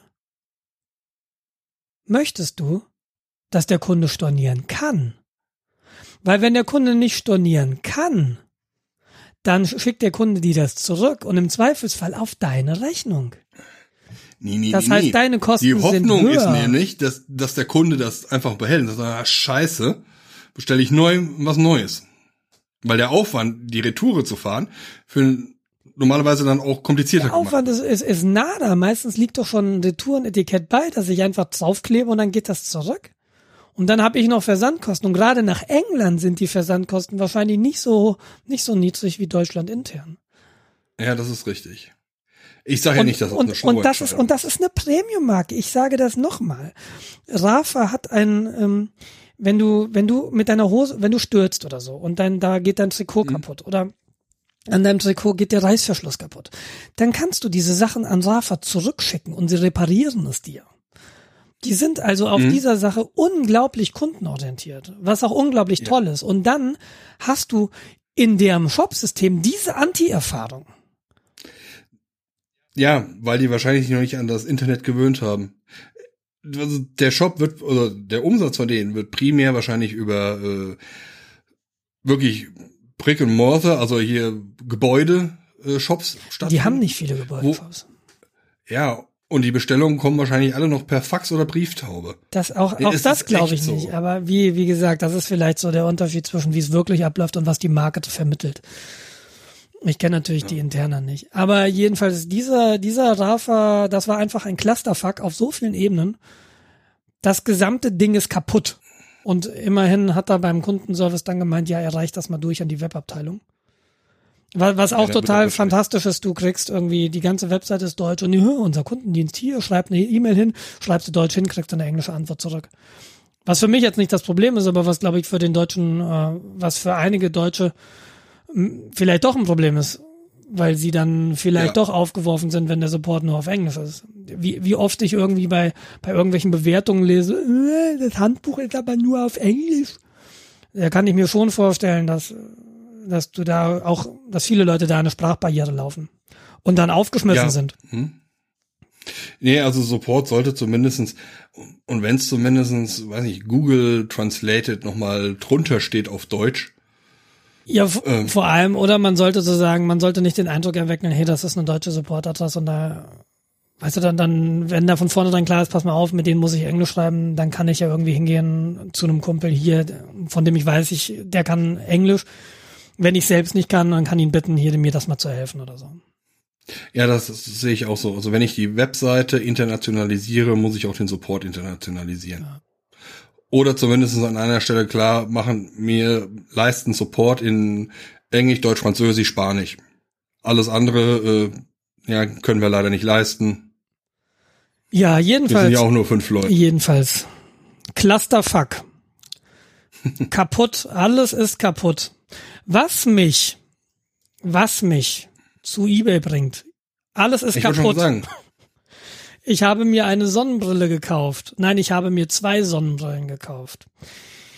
Von denen eine bisher nicht ankam, weil ich als Empfängeradresse eine DHL-Packstation angegeben habe. Ein Schelm, wer Böses denkt. Wir, wir, wir warten mal, wie das ausgeht. Die zweite Sonnenbrille kam an und war komplett schief. Was denken die hm. Leute eigentlich? Denken die, kann ich die merke beim Versand, das nicht? Kann die beim Versand äh, verbogen worden sein? Habe ich jetzt auch drüber nachgedacht und ich bin jetzt auch, ich habe dem eine Mail geschrieben, hör mal, ich werde mal zum Optiker gehen, ich werde mal gucken, ob man das reparieren kann oder beziehungsweise ob der die richten kann. Äh, wenn das so Bügel sind, das kriegen die ja meistens relativ gut hin beim Optiker. Mhm. Ähm, und dann habe ich auch überlegt, naja, vielleicht ist das beim Versand passiert, aber die war wirklich gut verpackt. Und äh, das Paket sieht auch oder sah auch nicht so aus, als wäre da irgendwas mit passiert. Ähm, ich glaube nicht. Ähm, und dann denke ich mir so, okay, entweder er hat sie gekauft und hat sie in den Schrank gelegt und hat das selbst gar nicht gemerkt. Das kann ja tatsächlich sein, dass die einfach schon immer schief war und er sie nie aufgezogen hat und deshalb verkauft hat. Andererseits, hm. spätestens beim Fotos machen für eBay merkt man das. Und, äh, und wenn das Absicht war, denke ich mir so, hä? Glaubst du, ich merke das nicht, wenn irgendwie die eine Seite der Brille zehn Zentimeter weiter nach vorne steht als die andere Seite der Brille? Oder hat der Typ so ein schiefes Gesicht? Das mag ja auch sein, dass ihm die passt. Aber, Oder ist es durchs Verpacken passiert? Aber dann, das ist einfach ja, ja, näher, die hatte, die kommt in ihrer, da war schon so ein Brillenetui bei, das auch dazugehört. Ja, okay. Also ich kann mir das alles ganz schwer nur vorstellen und ich bin mal gespannt. Ich werde nachher mal zum Optiker fahren und werde einfach mal gucken. Hast du mal nochmal in die Beschreibung reingeschaut, dass er nicht ja, hingeschrieben hat, ist verschoben ja. oder so? Und steht nichts drin. Hm, hast du per PayPal bezahlt ja. oder? Ah, das ist gut. Ja. Weil dann hast du da Käuferschutz. Genau, genau das habe ich. In diesem Falle schon. Ich muss nämlich auch noch einmal zur Polizei wegen zwei anderen Auktionen, die ich nicht mit eBay, äh, mit PayPal äh, Käuferschutz getätigt habe. Und das sind natürlich Auktionen, wo es nicht um so lächerliche Beträge ging. Ich habe mir nämlich irgendwann mal ein ThinkPad ersteigert, das nie angekommen ist. Und ich habe mir einmal ein Flugmessgerät gekauft, das nie angekommen ist. Und da reden wir in einer Gesamtsumme von 900 Euro. Pi mal Daumen. Und äh, das sind halt diese typischen Fälle von, keine Ahnung, ne, Ebay-Betrug. Und mhm. ich, das ist auch schon irgendwie drei, vier, fünf Monate her. Und Steffi meinte, ja, pass mal auf, dass du da nicht in so eine, vielleicht in so, ein, so eine Frist reinläufst. Ja. Aber just letztens rief mich die Polizei an. Sind Sie Herr Fallenbeck? Wir rufen an wegen eBay. Und ich dachte noch, fuck, was habe ich verkauft? Und stellt sich raus, die führen ein, es, es, gibt wohl ein Verfahren gegen einen Verkäufer, bei dem ich auch gekauft habe, aber ich habe meine Ware mhm. bekommen. Und die Ware war auch völlig ja. in Ordnung. Aber in diesem Kontext äh, ist halt offensichtlich ein Betrugverfahren, weil das Konto aufgemacht wurde. Und die telefonieren wahrscheinlich einfach sämtliche äh, Gewinner von Auktionen ab und fragen, ob denn die Ware ähm, da von mhm. rausgeschickt wurde. Wahrscheinlich wurde das Konto dann irgendwie erst später gehackt und dann gingen Betrugsfälle los oder sowas. Und aber diesen Polizisten, den hatte ich dann nämlich gefragt, wie ist denn das ähm, mit Betrug? Ähm, muss ich da irgendwie aufpassen, dass ich nicht eine Frist verbasel? Und er meinte, nee, nee, Fristen gäbe es da nicht. Aber ich sollte halt trotzdem jetzt bald mal zur Polizei gehen.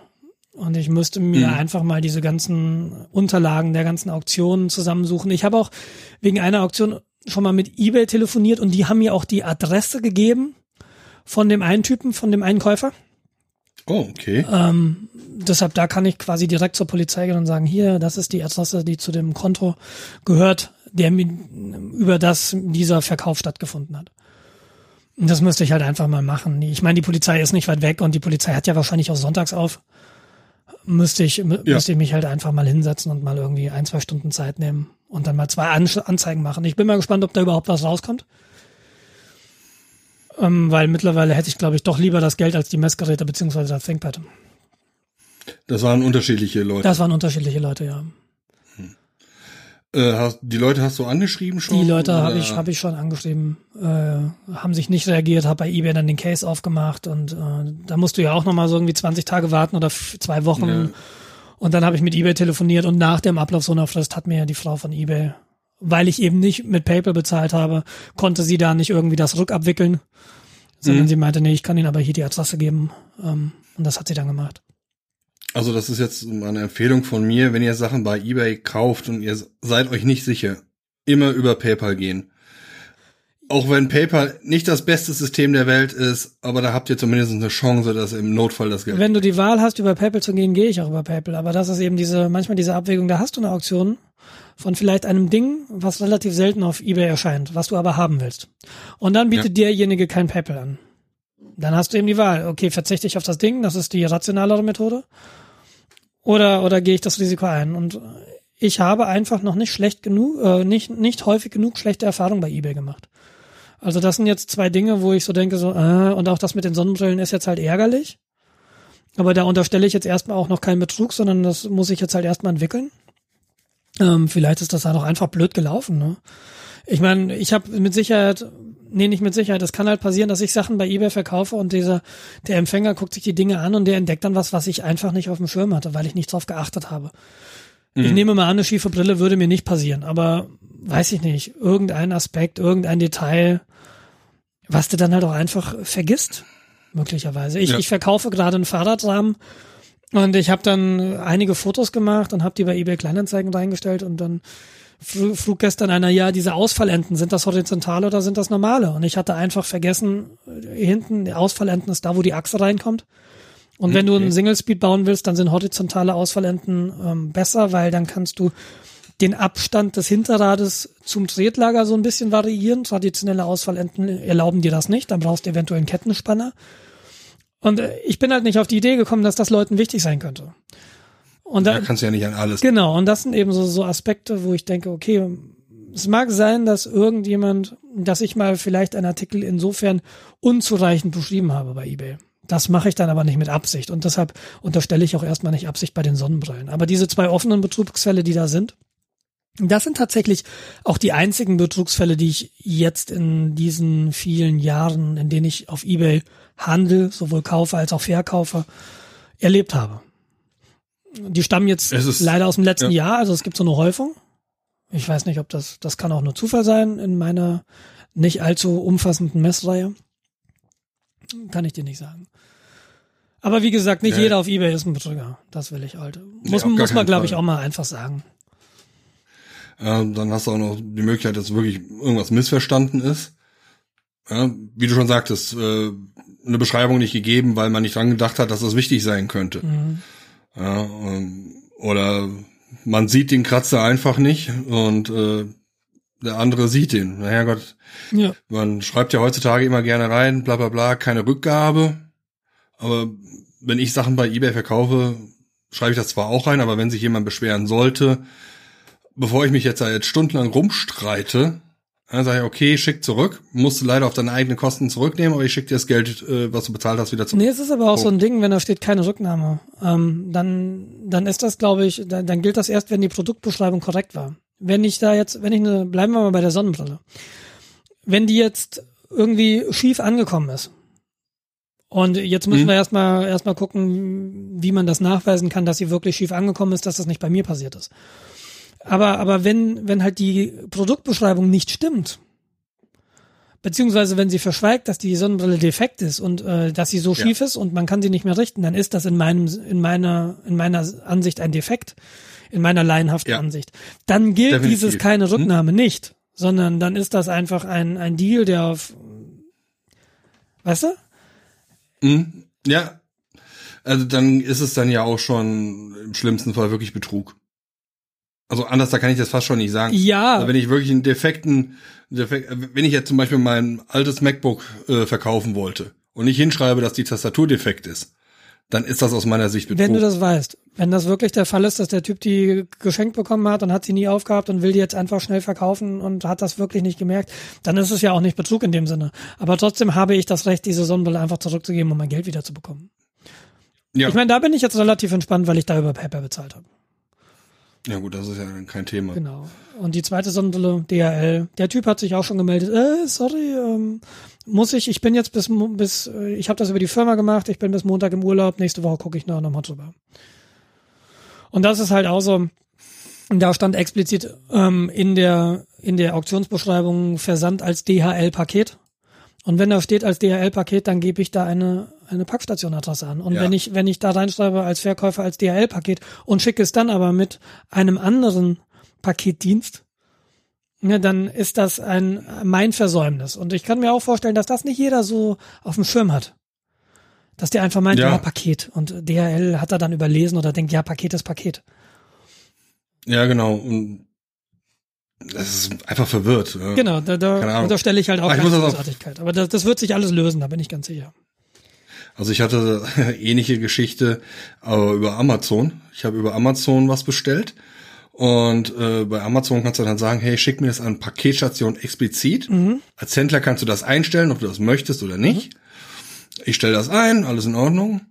In einer Woche so, hm, lassen sich ja ein bisschen Zeit.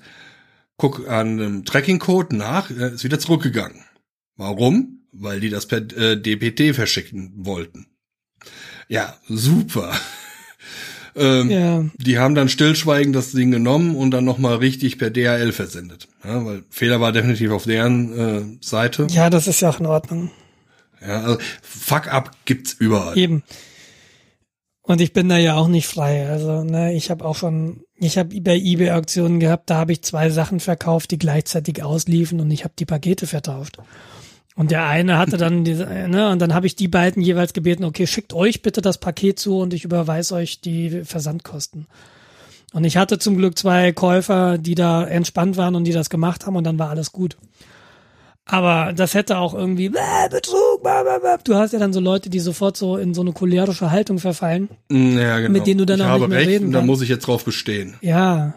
Ich habe irgendwann mal 100 LPs bei eBay verkauft und äh, das war genau zu dem Zeitpunkt, wo sie angefangen haben, dass LPs keine Warensendung mehr sind. Sie haben die Maße von Warensendungen geändert. Und ich hatte aber in den Auktionen noch die Versandkosten für Warensendung, das war ja 1,45 oder so. Und das wurde dann auf einmal alles zum Päckchen. Das heißt, der Versand war mal zwei Euro teurer mindestens oder drei Euro. Und jetzt hatte ich den Fall, dass manche LPs eben für zwei Euro verkauft wurden. Aber ich irgendwie drei Euro mehr Versand auf einmal hatte, als ich den in Rechnung gestellt habe. Ich also Minus gemacht habe. Und da habe ich einfach alle angeschrieben und habe das erklärt und dachte, sorry, hatte ich nicht auf dem Schirm. Und ich weiß, wenn ihr eine, eine LP für ein Euro kauft, die hättet ihr vielleicht nicht gekauft, wenn da vier Euro Versand ist. Aber falls doch, würde ich mich freuen, wenn ihr mir einfach noch ein, zwei, drei Euro Versand zusätzlich überweisen würdet. Und viele haben dann gesagt, hm, sorry, also ich habe die nur gekauft, weil sie so billig war. Dann war das auch für mich total in Ordnung. Aber ich habe halt auch von echt vielen Leuten äh, wirklich Geld bekommen, die gesagt haben, oh ja, nee, überhaupt kein Problem, hier, sorry. Ähm, Ja. das fand ich halt irgendwo auch ganz nett. Ähm, deshalb, ich glaube, wenn man vernünftig mit Leuten redet, bekommt man auch in ganz, ganz vielen Fällen einfach eine vernünftige Antwort. Und dieses cholerische, das ist halt. Es bringt auch nichts. Also du hast Ja. immer das Problem, wenn du Recht hast und auf das Recht bestehst, ja, dann knallt's meistens. Ja. Äh, Ich habe gerade aktuell im Bekanntenkreis einen Fall, da regt sich eine Person auf, dass sie äh, auch Sachen versteigert hat für einen Euro. Äh, und dann hat sie aber nachträglich gesagt, ja, okay, äh, ich nehme noch zwei Euro für Sand. Nachträglich, stand auch nicht im Angebot. Und die Person regt sich halt darauf auf, dass die andere Person hat, nee, vergiss es. Ja, Ja. Sorry, da kann ich auch äh, als, als Kollege und Freund nur sagen, ja, Idiot, selbst schuld. ja, Ja, da, Ja. da muss man halt vorher auch drüber nachdenken. ja, genau. Da se- sehe ich wie du. Und ich meine, manchmal muss man auf sein Recht bestehen, aber ja, aber in den meisten Fällen ist halt, es findet sich halt immer so ein Weg, der dann für beide Seiten irgendwie noch befriedigend ist. Und es geht ja nicht drum, den anderen, jedenfalls so tick ich, ich will den anderen ja auch nichts Böses. Ja. Nee, sonst würde ich da hinfahren und äh, mal guten Tag Nicht sagen. mal das. Ja, Also es ist mir meistens zu viel Aufwand, ich will auch einfach keinen Stress haben. Dann sage ich einfach, ja, ist in Ordnung. Vor allem cholerisch sein kostet, glaube ich, auch echt viel Energie. Da habe ich irgendwie gar keine Lust zu so. Das ist doch nicht befriedigend, cholerisch sein. Da wirst du ja doch nur verbittert. Ja, ist ja auch nicht schlimm. Und es geht, und es geht doch darum, eine gute Zeit zu haben. Ja, so, so war das im Internet in den letzten Wochen bei mir. Also alles, alles nicht so einfach. Ist ja Neuland. Hör mir auf. Ist ja Neuland. Aber es wird ja besser. Ich habe ja einen neuen Perso beantragt. Jetzt wird alles besser. Jens hat einen neuen Ja. Perso. Es wird besser. Es kann nur besser werden. Auch, auch die machen Fuck-Ups. Äh, ich, wenn du den Perso beantragst, bekommst du halt irgend so ein Schreiben mit. Da steht dann drin, ja, sie bekommen dann eine PIN und eine TAN und weiß der Geier was an, an äh, Sicherheitszahlen zugeschickt. Wenn die Sachen da sind, dann äh, ist auch der Perso da. Okay. Bis du so ein Perso kriegst, da gehen drei, vier Wochen ins Land. Jetzt kamen die Zahlen und in, den, in dem Anschreiben stand halt irgendwas so, ja, demnächst ist dann auch ihr Perso da. Ja, okay, demnächst werde ich ja wohl irgendwo eine Information kriegen. Mhm. Da ist jetzt immer noch nichts passiert, also habe ich mir halt die alten Zettel rausgesucht. Das heißt, mein Perso liegt jetzt bereits an der Stadtverwaltung seit einer Woche. Mhm. Und keiner hat ich habe die Zahlen und keiner hat Bescheid gesagt. Schweinerei. Und dann werde ich mir dann auch die ähm, digitalen Geschichten, die Online-Funktion freischalten lassen, alles. Mhm, das habe ich auch gemacht. Und äh, werde dann gucken, ob ich irgendwann mal einen Shop finde. Irgendeinen Shop, der die Sachen unterstützt. Ich glaube, was du, was du tun kannst mit dem Personalausweis, wenn du ein 100 Euro teures Kartenlesegerät dir kaufst und wenn du einen 100 Megabyte großen Treiber dir herunterlädst, dann kannst du, glaube ich, im Verkehrsregister online nachschauen, wie viele Punkte du gerade hast. Das ist super, das kann ich auch so schon, weil es sind null. Okay. Aber du kannst nicht nachschauen, das ist alles Hören sagen. Ja. Ähm, nee, ich weiß nicht, ich kann, dass ich, dieses Wissen ist stand ein, zwei Jahre her. Ähm, vielleicht gibt's mittlerweile tatsächlich weitere, weitere Dienste, die das, die das nutzen. Also ich, ich bei unseren Webshops, äh, in denen ich gearbeitet habe, war das äh, kurzfristig mal eine Überlegung, ob man das nicht einbauen will. Ähm, dann hat man gesehen, wie kompliziert das ist und gesagt, nee, lohnt nicht. Ja. Äh, hm. Eventuell kann ich dann halt meine, beim Finanzamt die Sachen dann äh, abgeben, die Elster-Steuererklärung damit signieren. Ja, aber also meine letzte ist verloren gegangen, deshalb. Ja, das mache ich schon mit Software und das signiere ich auch. Ich habe ich hab ein Elster-Zertifikat, also ich bin ja Freiberufler auch nebenbei. Und mhm. da muss ich sowieso eine Umsatzsteuervoranmeldung regelmäßig machen und das mache ich komplett online und ich habe so ein, ich habe eine Datei auf der Festplatte, so ein Zertifikat, mit der ich das signiere. Für meinen Fall ist das ausreichend. Es gibt noch weitere Sicherheitsstufen, dann brauchst du, dann hast du irgendwie tatsächlich Hardware noch im Spiel. Aber das ist für meinen Fall jetzt irgendwie überhaupt gar nicht nötig und da sind wir wieder bei diesem, ich will keine Hardware und ich will dann nicht irgendwelche Treibergeschichten installieren und will dann wieder in Probleme laufen und will dann wieder diesen Webbrowser nutzen müssen. Und deshalb habe ich dankend diese eine Datei genommen, auch wenn das vielleicht nicht so secure ist. Aber es ist eben more usable. Ne? Usable Security. Mhm. Ich will das so und ich will das nicht sicherer haben, weil dann geht man dir dieser gesamte Komfort wieder verloren. Und mit dem ja. Perso, das ist halt so ein Ding. Du brauchst ein Lesegerät, du musst irgendwie sehen, dass dein Treiber funktioniert und dann, wenn du das im Web machst, musst du irgendwie sehen, wie diese Information in deinen Browser reinkommt und dann gibt's mit Sicherheit, ja, du brauchst einen Firefox, Chrome und Safari werden nicht unterstützt und es ist, ja, genau. es ist halt, es ist halt wahrscheinlich wieder richtig schmerzhaft. Und dann ist der Benefit, den du da kriegst, relativ gering oder zu gering, als dass man das dann tut. Ich habe es jetzt einfach alles mal aktiviert, weil wenn ich später irgendwann brauche, dann bist du wieder wochenlang unterwegs, die Sachen aktivieren zu lassen. Und wer weiß, was du dann alles noch äh, machen musst. Das, ich musste jetzt hier. Das sehe ich auch so. Und ich glaube, wenn du sie einmal deaktiviert hast, kannst du sie nachträglich sogar nicht mehr aktivieren. Ich glaube, da wird hardware-technisch was zerstört im Personalausweis. Der NFC-Chip oder die Antenne oder frag mich nicht. Ich stelle mir da so vor, die kommen mit einem rostigen Nagel und einem Hammer und suchen sich einen Punkt auf dem Perso und dann schlagen die ein Loch. Nee, Mikrowelle. Also da gab's doch, ah, ja. da gab's doch auch ganz lange diese äh, diese Hilfevideos, diese Selbsthilfevideos. Ich möchte mein äh, meinen Reisepass äh, DNF10. Dann ja, trockne den noch mal ganz kurz in der Mikrowelle und dann machst ja, du nämlich die Chip. Da frittierst du halt die komplette Elektronik drin. Exakt. Ähm, es gibt ja auch tatsächlich Möglichkeiten, dass da Mikrosicherungen ähm, drin sind, die dann durchbrennen. Ja. Ähm, um dann das äh, komplett zu disablen. Ja, gut. Aber wie gesagt, ich bin da eher so, nee, ich, ich finde ja diese, diese neue Welt eigentlich sehr, sehr angenehm und ich bin, ich bin sehr gespannt, was man damit Cooles machen kann. Und auch beim Reisepass, wenn ich irgendwo an einem Flughafen stehe und das Ding ist elektrisch auslesbar, dann geht's halt viel, viel schneller. Und ich, hm. da denke ich mir dann, ja, komm, also ich, ich bin nicht so dieser Aluhutträger, der dann Angst hat, überwacht zu werden und sagen wir mal so, ich habe so viel Ahnung, dass ich weiß, dass sie, wenn die mich überwachen wollen, sie es viel einfacher haben. Könnten. Äh, sie sind ja. einfacher haben könnten und sie brauchen keinen digitalen Ausweis dafür, um mich zu tracken. Also definitiv nicht. Ja. Aber die Welt rotiert nicht um mich herum. Sagen die Leute mir. Glauben tue ich es nicht, aber. Jens, du bist nicht der Nabel des Universums. Äh, Dabei esse ich schon doch. die ganze Zeit. Nee, nee, ich sehe das so. Ich bin das Zentrum des von mir beobachteten Universums. Ja, aber na sicher. Darum geht's. In deinem Leben bist du der Wichtigste. Genau. Ähm, es sei denn, man möchte was anderes machen und durchs Weltall fliegen.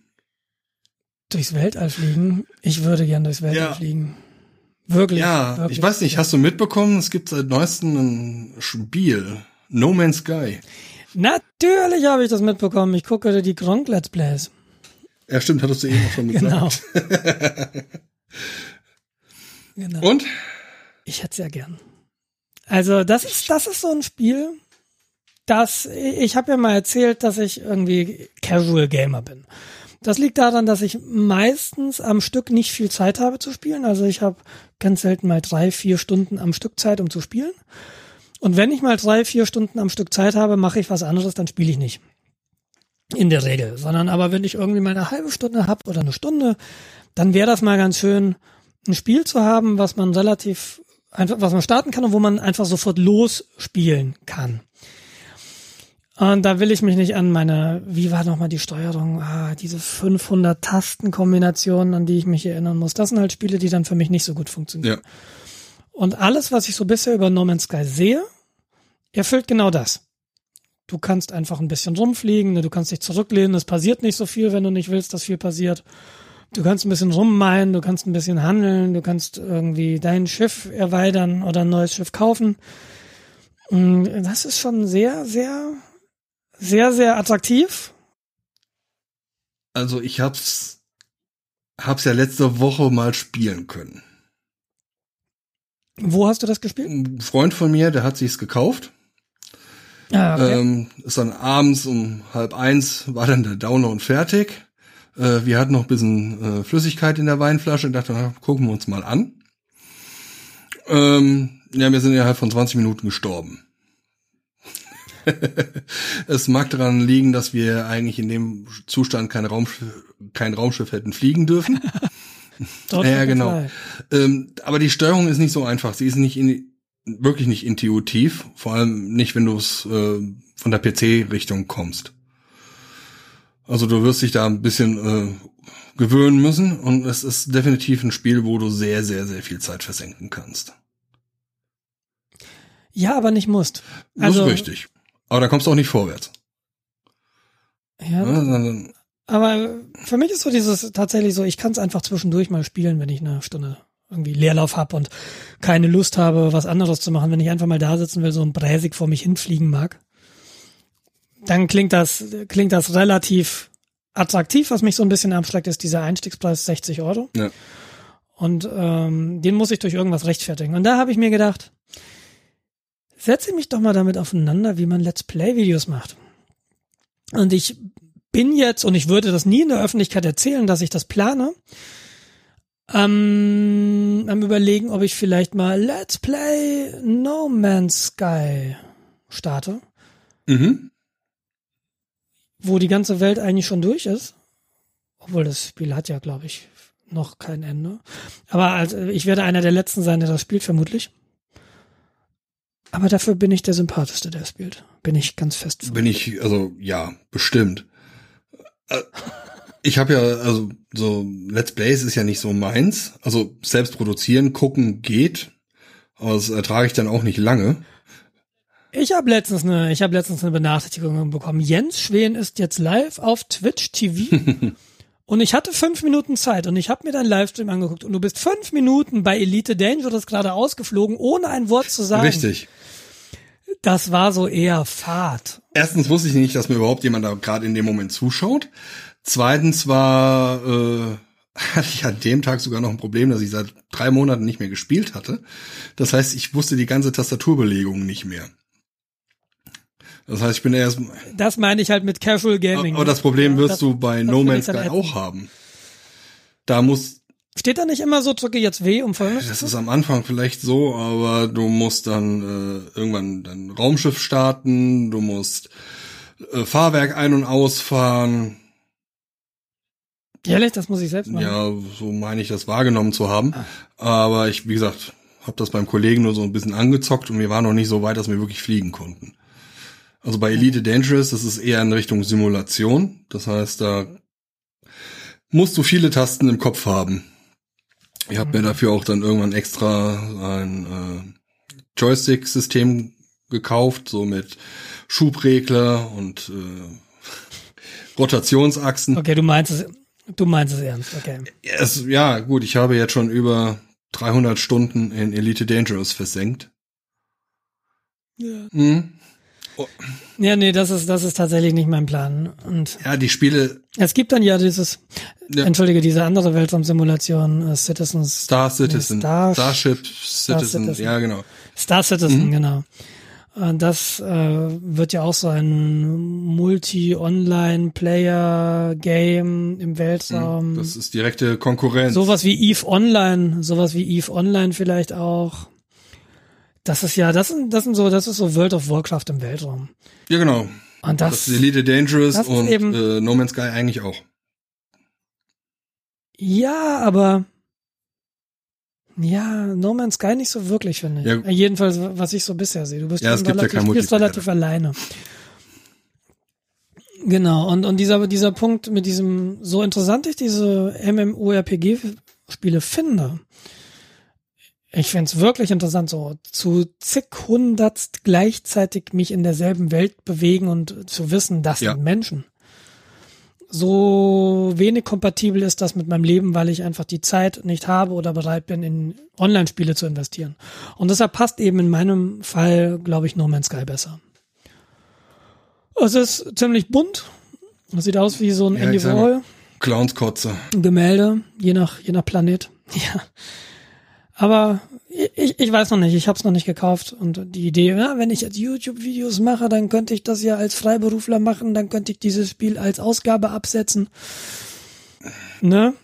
Stay tuned for the next big thing, obwohl ich ich, ich bin mir nicht sicher, ob ich wenn ich Let's mir die erfolgreichen Let's. Player anschaue, ja, die machen das als Vollzeit. Die fangen morgens um sieben an, sagen wir mal morgens um zehn an zu zocken bis abends um zwei.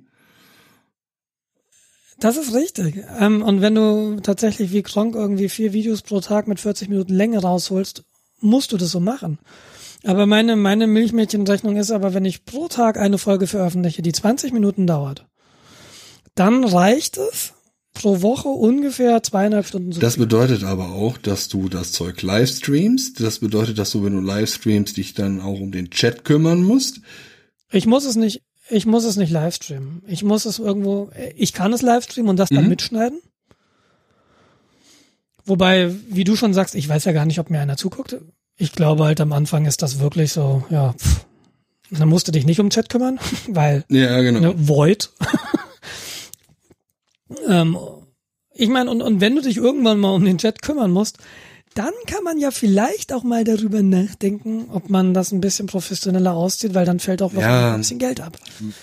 Aber äh, das ist nicht, äh, ich, ich will einfach mal gucken, ob ich eine Stunde oder zwei Stunden am Stück reden kann, alleine, während ich Eisen abbaue auf bunten Planeten. Ich bin ziemlich zuversichtlich, dass du Vielleicht. das kannst.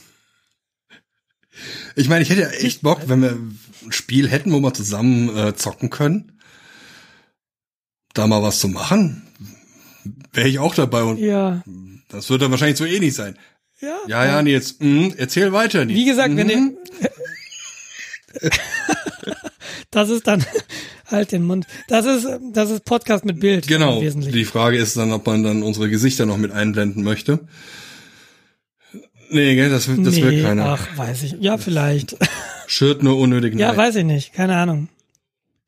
Aber vielleicht können wir ja über die Zukunft dieses Podcasts mal reden. Wir können ja dann einfach die Tonspur nehmen und das als Podcast veröffentlichen und gleichzeitig äh, miteinander, gegeneinander lustige Spiele spielen. Sinnesepper. Ja, genau, Noobcore. Wollen wir noch über Sport reden? Ich möchte, ich kann, ich, ich kann dir nur zuhören, während du über Sport redest. Die Frage ist, willst du über Sport reden? Ja, ich will ein bisschen was, was heißt ein bisschen über Olympia? Also, ich habe ja befürchtet, oder ich befürchte immer noch, dass es zu Anschlägen in Rio kommen wird während der Olympiade. Ja, Wir müssen sich ich weiß. beeilen. Eigentlich wollte ich diese Prognose ja auch schon letzten, äh, letzten zwei Wochen machen. Oder in der letzten Woche eigentlich. Ähm, Gott sei Dank ist bisher noch nichts wirklich Schlimmes passiert. Irgendwelche Amerikaner, die einen Raubüberfall erfunden haben, weil die betrunken äh, an Tankstellen gepinkelt haben. Ich verstehe es nicht. Hm, Ich Äh. Foto-Equipment, was geklaut wurde im hohen vierstelligen, fünfstelligen Bereich. Also es sind eigentlich nur Kleinigkeiten. Was wahrscheinlich ja, jede genau. Olympiade passiert. Also das sind so viele Menschen auf einem Haufen. Ich wundere mich, dass da wirklich nicht mehr passiert. Also gerade äh, Rio ist ja nicht das sicherste Pflaster. Ja, am Anfang, stimmt, das war ja auch noch, da wurde die Frau vom FIFA-Präsidenten entführt. Hab Ja, genau. Und äh, ich dachte, das wird jetzt noch Weltenschimmer. Ja, vielleicht kriegt man es auch nur hier nicht mit. Ach, ich weiß nicht, wenn, wenn irgendwie der, der, die Angst vor islamistischem Terror sitzt hierzulande, glaube ich, mittlerweile auch relativ tief. Wenn da was passieren würde, das, da würden sich auch die deutschen Medien mit beschäftigen, bin ich relativ sicher. Aber vielleicht ist das mit dem islamistischen Terror gar nicht so ein großes Ding, wie Ist uns versucht wird zu verkaufen. Also, nee, also rein statistisch ist es nicht. Also, es sei denn, du bist im Mittleren Osten, dann ist es halt irgendwie Tagesgeschehen. Aber in unserer Wahrnehmung, Also es wird halt hier, hier glaube ich, als Vehikel missbraucht, um, um strengere Sicherheitsgesetze durchzubringen, um das Recht auf freie Kommunikation ein bisschen Genau, einzuschränken. um eine Burka zu möglicherweise verbieten. die, Also echt, wie, Burkini, Die Badeburka. Wie kommen die Leute auf so Ideen, sowas verbieten zu wollen und das dann zu argumentieren wegen unserer Freiheit? Äh? Ja, so, wenn die ein Bikini und, oder Burkini tragen wollen, ja bitte, stört mich doch nicht. Äh, ja, ich, ja, ich keine würde ja in meinem Sarkasmus sagen, es gibt gewisse Leute, denen müsste man vorschreiben, sowas zu tragen. Aber äh, Leute, äh, ich verstehe es nicht. Ist doch alles nur, äh, wir müssen jetzt irgendwas machen, wir simulieren Hektik. Naja, das äh, auf Facebook ist letztens ein Bild an mir vorbeigefahren, das sinngemäß so ging. Entweder wir müssen der christlichen Religion, die ja hierzulande sehr verbreitet ist, sämtliche Privilegien, die sie hat, aberkennen, oder der Islam wird sich zu Recht diese Privilegien selbst einklagen. Ja, und wenn du jetzt irgendwie anfängst zu sagen, okay, ich verbiete religiöse Kleidung und ich behandle jetzt mal eine Burka als religiöse Kleidung, da gibt's ja auch diverse Ansichten darüber. Und ich Mhm. habe da auch keine dedizierte Meinung zu, aber oder keine dezidierte? Ich verwechsel diese beiden Worte immer. Aber wenn du ähm, wenn du halt anfängst sowas zu verbieten, dann beschränkst du diese Religion oder Menschen in der Ausübung ihrer Religion. Und wenn du das tust, dann solltest du vielleicht mal vorher anfangen, diese Kreuze in den ganzen Amtsstuben hier in Bayern abzuhängen oder in Deutschland generell. Ja, da bist du bei mir an der richtigen Adresse, ja. Und da wäre ich ein größerer, da wäre ich ein, da wäre ich ein größerer Fan von. Ja. Ich meine, wenn wir die Burka verbieten, dann müssen wir ja im Grunde auch das Gewand einer Nonne verbieten. Die ähneln sich eigentlich sehr stark. Wie, wie sehen, wie sehen Nonnen eigentlich aus, wenn sie baden gehen?